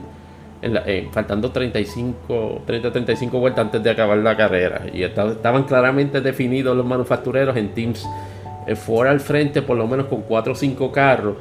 Eh, me parece que al frente en un momento dado estaba este yo este Joey Logano este el grupo el grupo de Toyota este con Denny Hamlin al frente y el, grupo de y el grupo de Chevrolet este este Chase Elliott y Austin Dillon. Eh, luego en un post, en un post entrevista Denny Hamlin admitió que en, en, su secuencia de pits el grupo él estaba al frente con su grupo de, de Toyotas este de Gibbs y de otros teams haciendo el pit y él salió demasiado al frente. Y eso no permitió que los demás Toyotas se le unieran en el draft y ese draft se mantuviese eh, al, eh, eh, corriendo consistentemente y, poder, alcanzar al, grupo de Ford.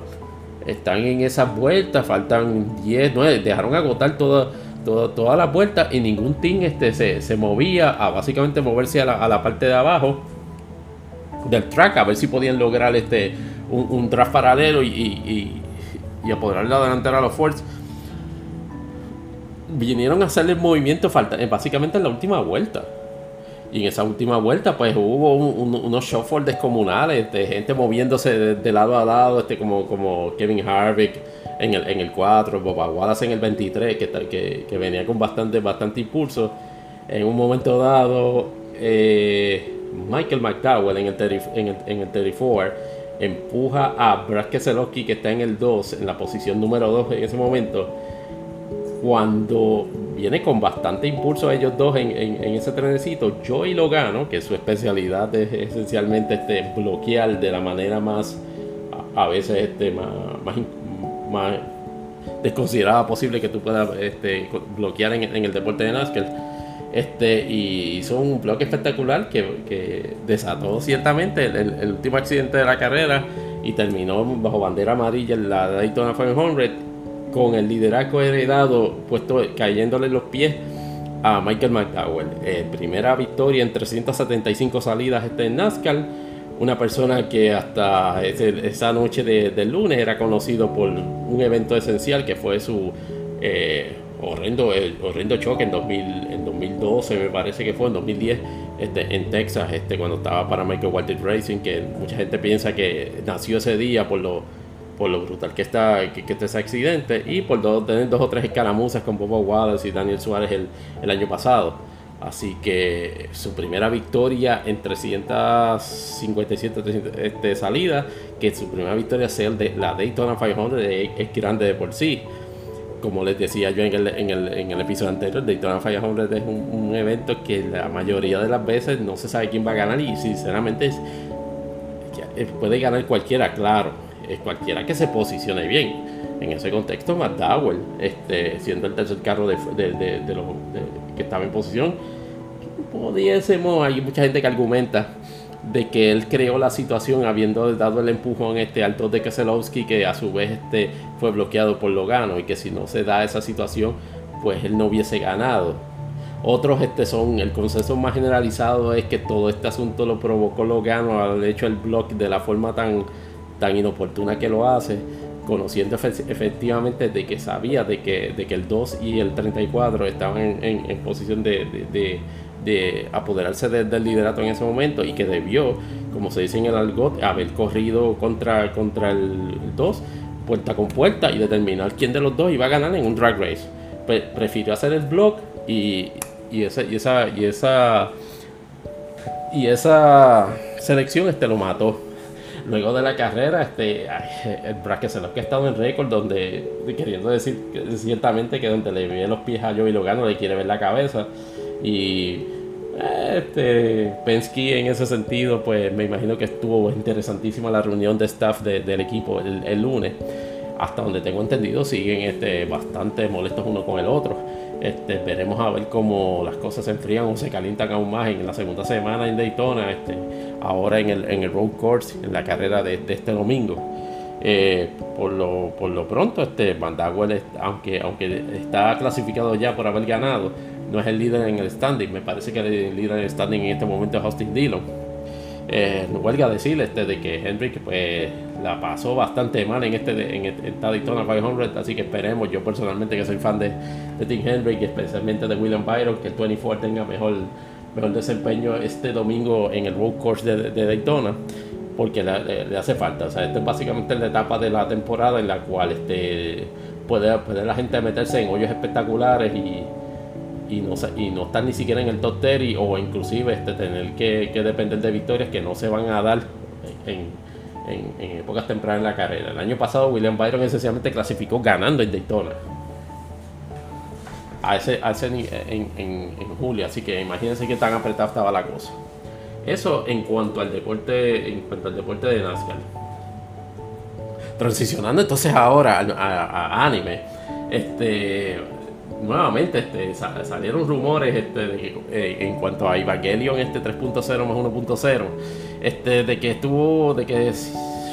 como sabrán, la, eh, la película este iba, iba a estar pautada para estreno el 23 de enero de 2021. Pero nuevamente el estudio Cara, que es el estudio que produce la, la- la versión cinematográfica de, de la serie de Evangelion, este, eh, anunció precisamente que debido a situación relacionada con la pandemia y, y el COVID en, en Japón, pues estaba este, cancelando la- la- el estreno de esa película el 23 de enero. Eh, lo interesante es que no han anu- anunciado ninguna otra fecha recientemente, salvo que salió un anuncio de una cadena de cines en Japón que identificó a Thrice Upon Time, Upon a Time, que es el nombre en inglés de, de Evangelion 3.0 plus 1.0 1.0 para el 5 de diciembre, me parece que. Y eso ha escandalizado este, hasta a cierto sector del, del fandom de, de anime y de Evangelion, porque no, le encuentran este, insólito que una película que el estudio Cara había dicho que estaba número uno lista y terminada, Hideki Anno, que es el creador y el, y el, y el director de la película había dicho, mira, la película está terminada, está ready para, estre- para, entre- para estreno. Tenía una fecha del 23 de enero, se cancela, aluden a la, a la crisis o a la emergencia del COVID. Y efectivamente dice, dicen ahora de que, de que estaría estrenándose para diciembre. Hay una especulación también a su vez de que el- la fecha del 23 de diciembre tenía un poco nerviosos este, a Estudio Cara. Porque como también, no sé si sabían, pues también estrenó este para, para el mes de noviembre eh, la película de, de- del estudio de Ufotable, que es este eh, Kimetsu no Yaiba, mejor conocido como Demon Slayer, este, la, la película este que se llama de, de Mugen Train o de Infinity Train. Esa película estrenó en Japón, este, me parece que para noviembre, octubre noviembre, y rompió récord de taquilla en Japón este, superando inclusive a, a Spirit Away, que era la película de, de- de ani- de anime más taquillera en Japón, en el mundo, en el mundo. Demon Slayer este, de Infinity Train fue la película número 4 a nivel mundial en recaudo. Ah, Estamos en un año 2020 donde esencialmente casi nada estrenó en, en- en- en cine. Pero aún así, Demon Slayer, este, la película, la película de Demon Slayer recaudó casi 360 millones de dólares. Y sobre 85-90% de esa taquilla fue del, del, del- box office de Japón. Eh, me parece que Studio Cara le cogió un poco de miedo a esa película y decidió mover a Evangelion 3.0 1.0 de, de, vamos, del, alcan- del alcance de eso. Es evidente que el estudio, no sé si por la inversión de este dinero de, de- esta película, está, está tratando de establecer o de crear o acomodar el, el escenario más lucrativo posible para la película. Eh, en otras circunstancias este, hubiese sido interesante si Netflix este, o algún otro servicio de streaming hubiese comprado los derechos. Eh, tradicionalmente los estudios de, de anime de Japón son bastante recelosos para vender derechos este, de obras de, a, servicio de streaming de, de obras que ya están empezadas, porque la realidad es que producciones originales ya Netflix este, este, trabaja en anime, pero de básicamente de comprar una, una, una franquicia este, este, de, de cine y pasar una de sus películas por streaming, eso, eso no se ha visto. Y me imagino que, la, que, los pedidos, que los pedidos de dinero hubiesen estado exorbitantes. Este, Oye, Este, pero eso no se concretizó. De hecho, este, hay, rumores este, de que las otras tres películas de, de Evangelion están en, Amazon Prime Video en algunas regiones del mundo. Sin embargo, este, de lo que se ha confirmado, no están todavía, aparecen en el catálogo de, Amazon Prime. Así que veremos a ver, este, nosotros los fans de Evangelion, si tendremos que esperar a 2020 a 2021 o a 2022 para finalmente conocer que va, que, cómo va a concluir esa saga este, cinematográfica de, de Evangelion. Así que eso por lo menos este serían nuestros nuestros apuntes en, en cuanto a lo que nuestros comentarios y preguntas sobre lo que ha pasado en esta semana en, en, lo que hemos visto política, este, Estados Unidos y Puerto Rico y todo lo random este que le, que le- que le hemos traído acá en este episodio de Imponderables el podcast. Les agradezco de verdad nuevamente la atención este, por, por escucharnos. Este, como saben, este, preguntas, comentarios, este, insultos, este, críticas, lo que usted quiera, eh, a imponderables podcast eh, yahoo.com, imponderables podcast a yahoo.com, también en las redes sociales en Twitter, Tony Barrios underscore 24, Tony Barrios underscore 24 o en Instagram bajo Tony Barrios. Gracias por escucharme y será hasta la próxima. Nos vemos.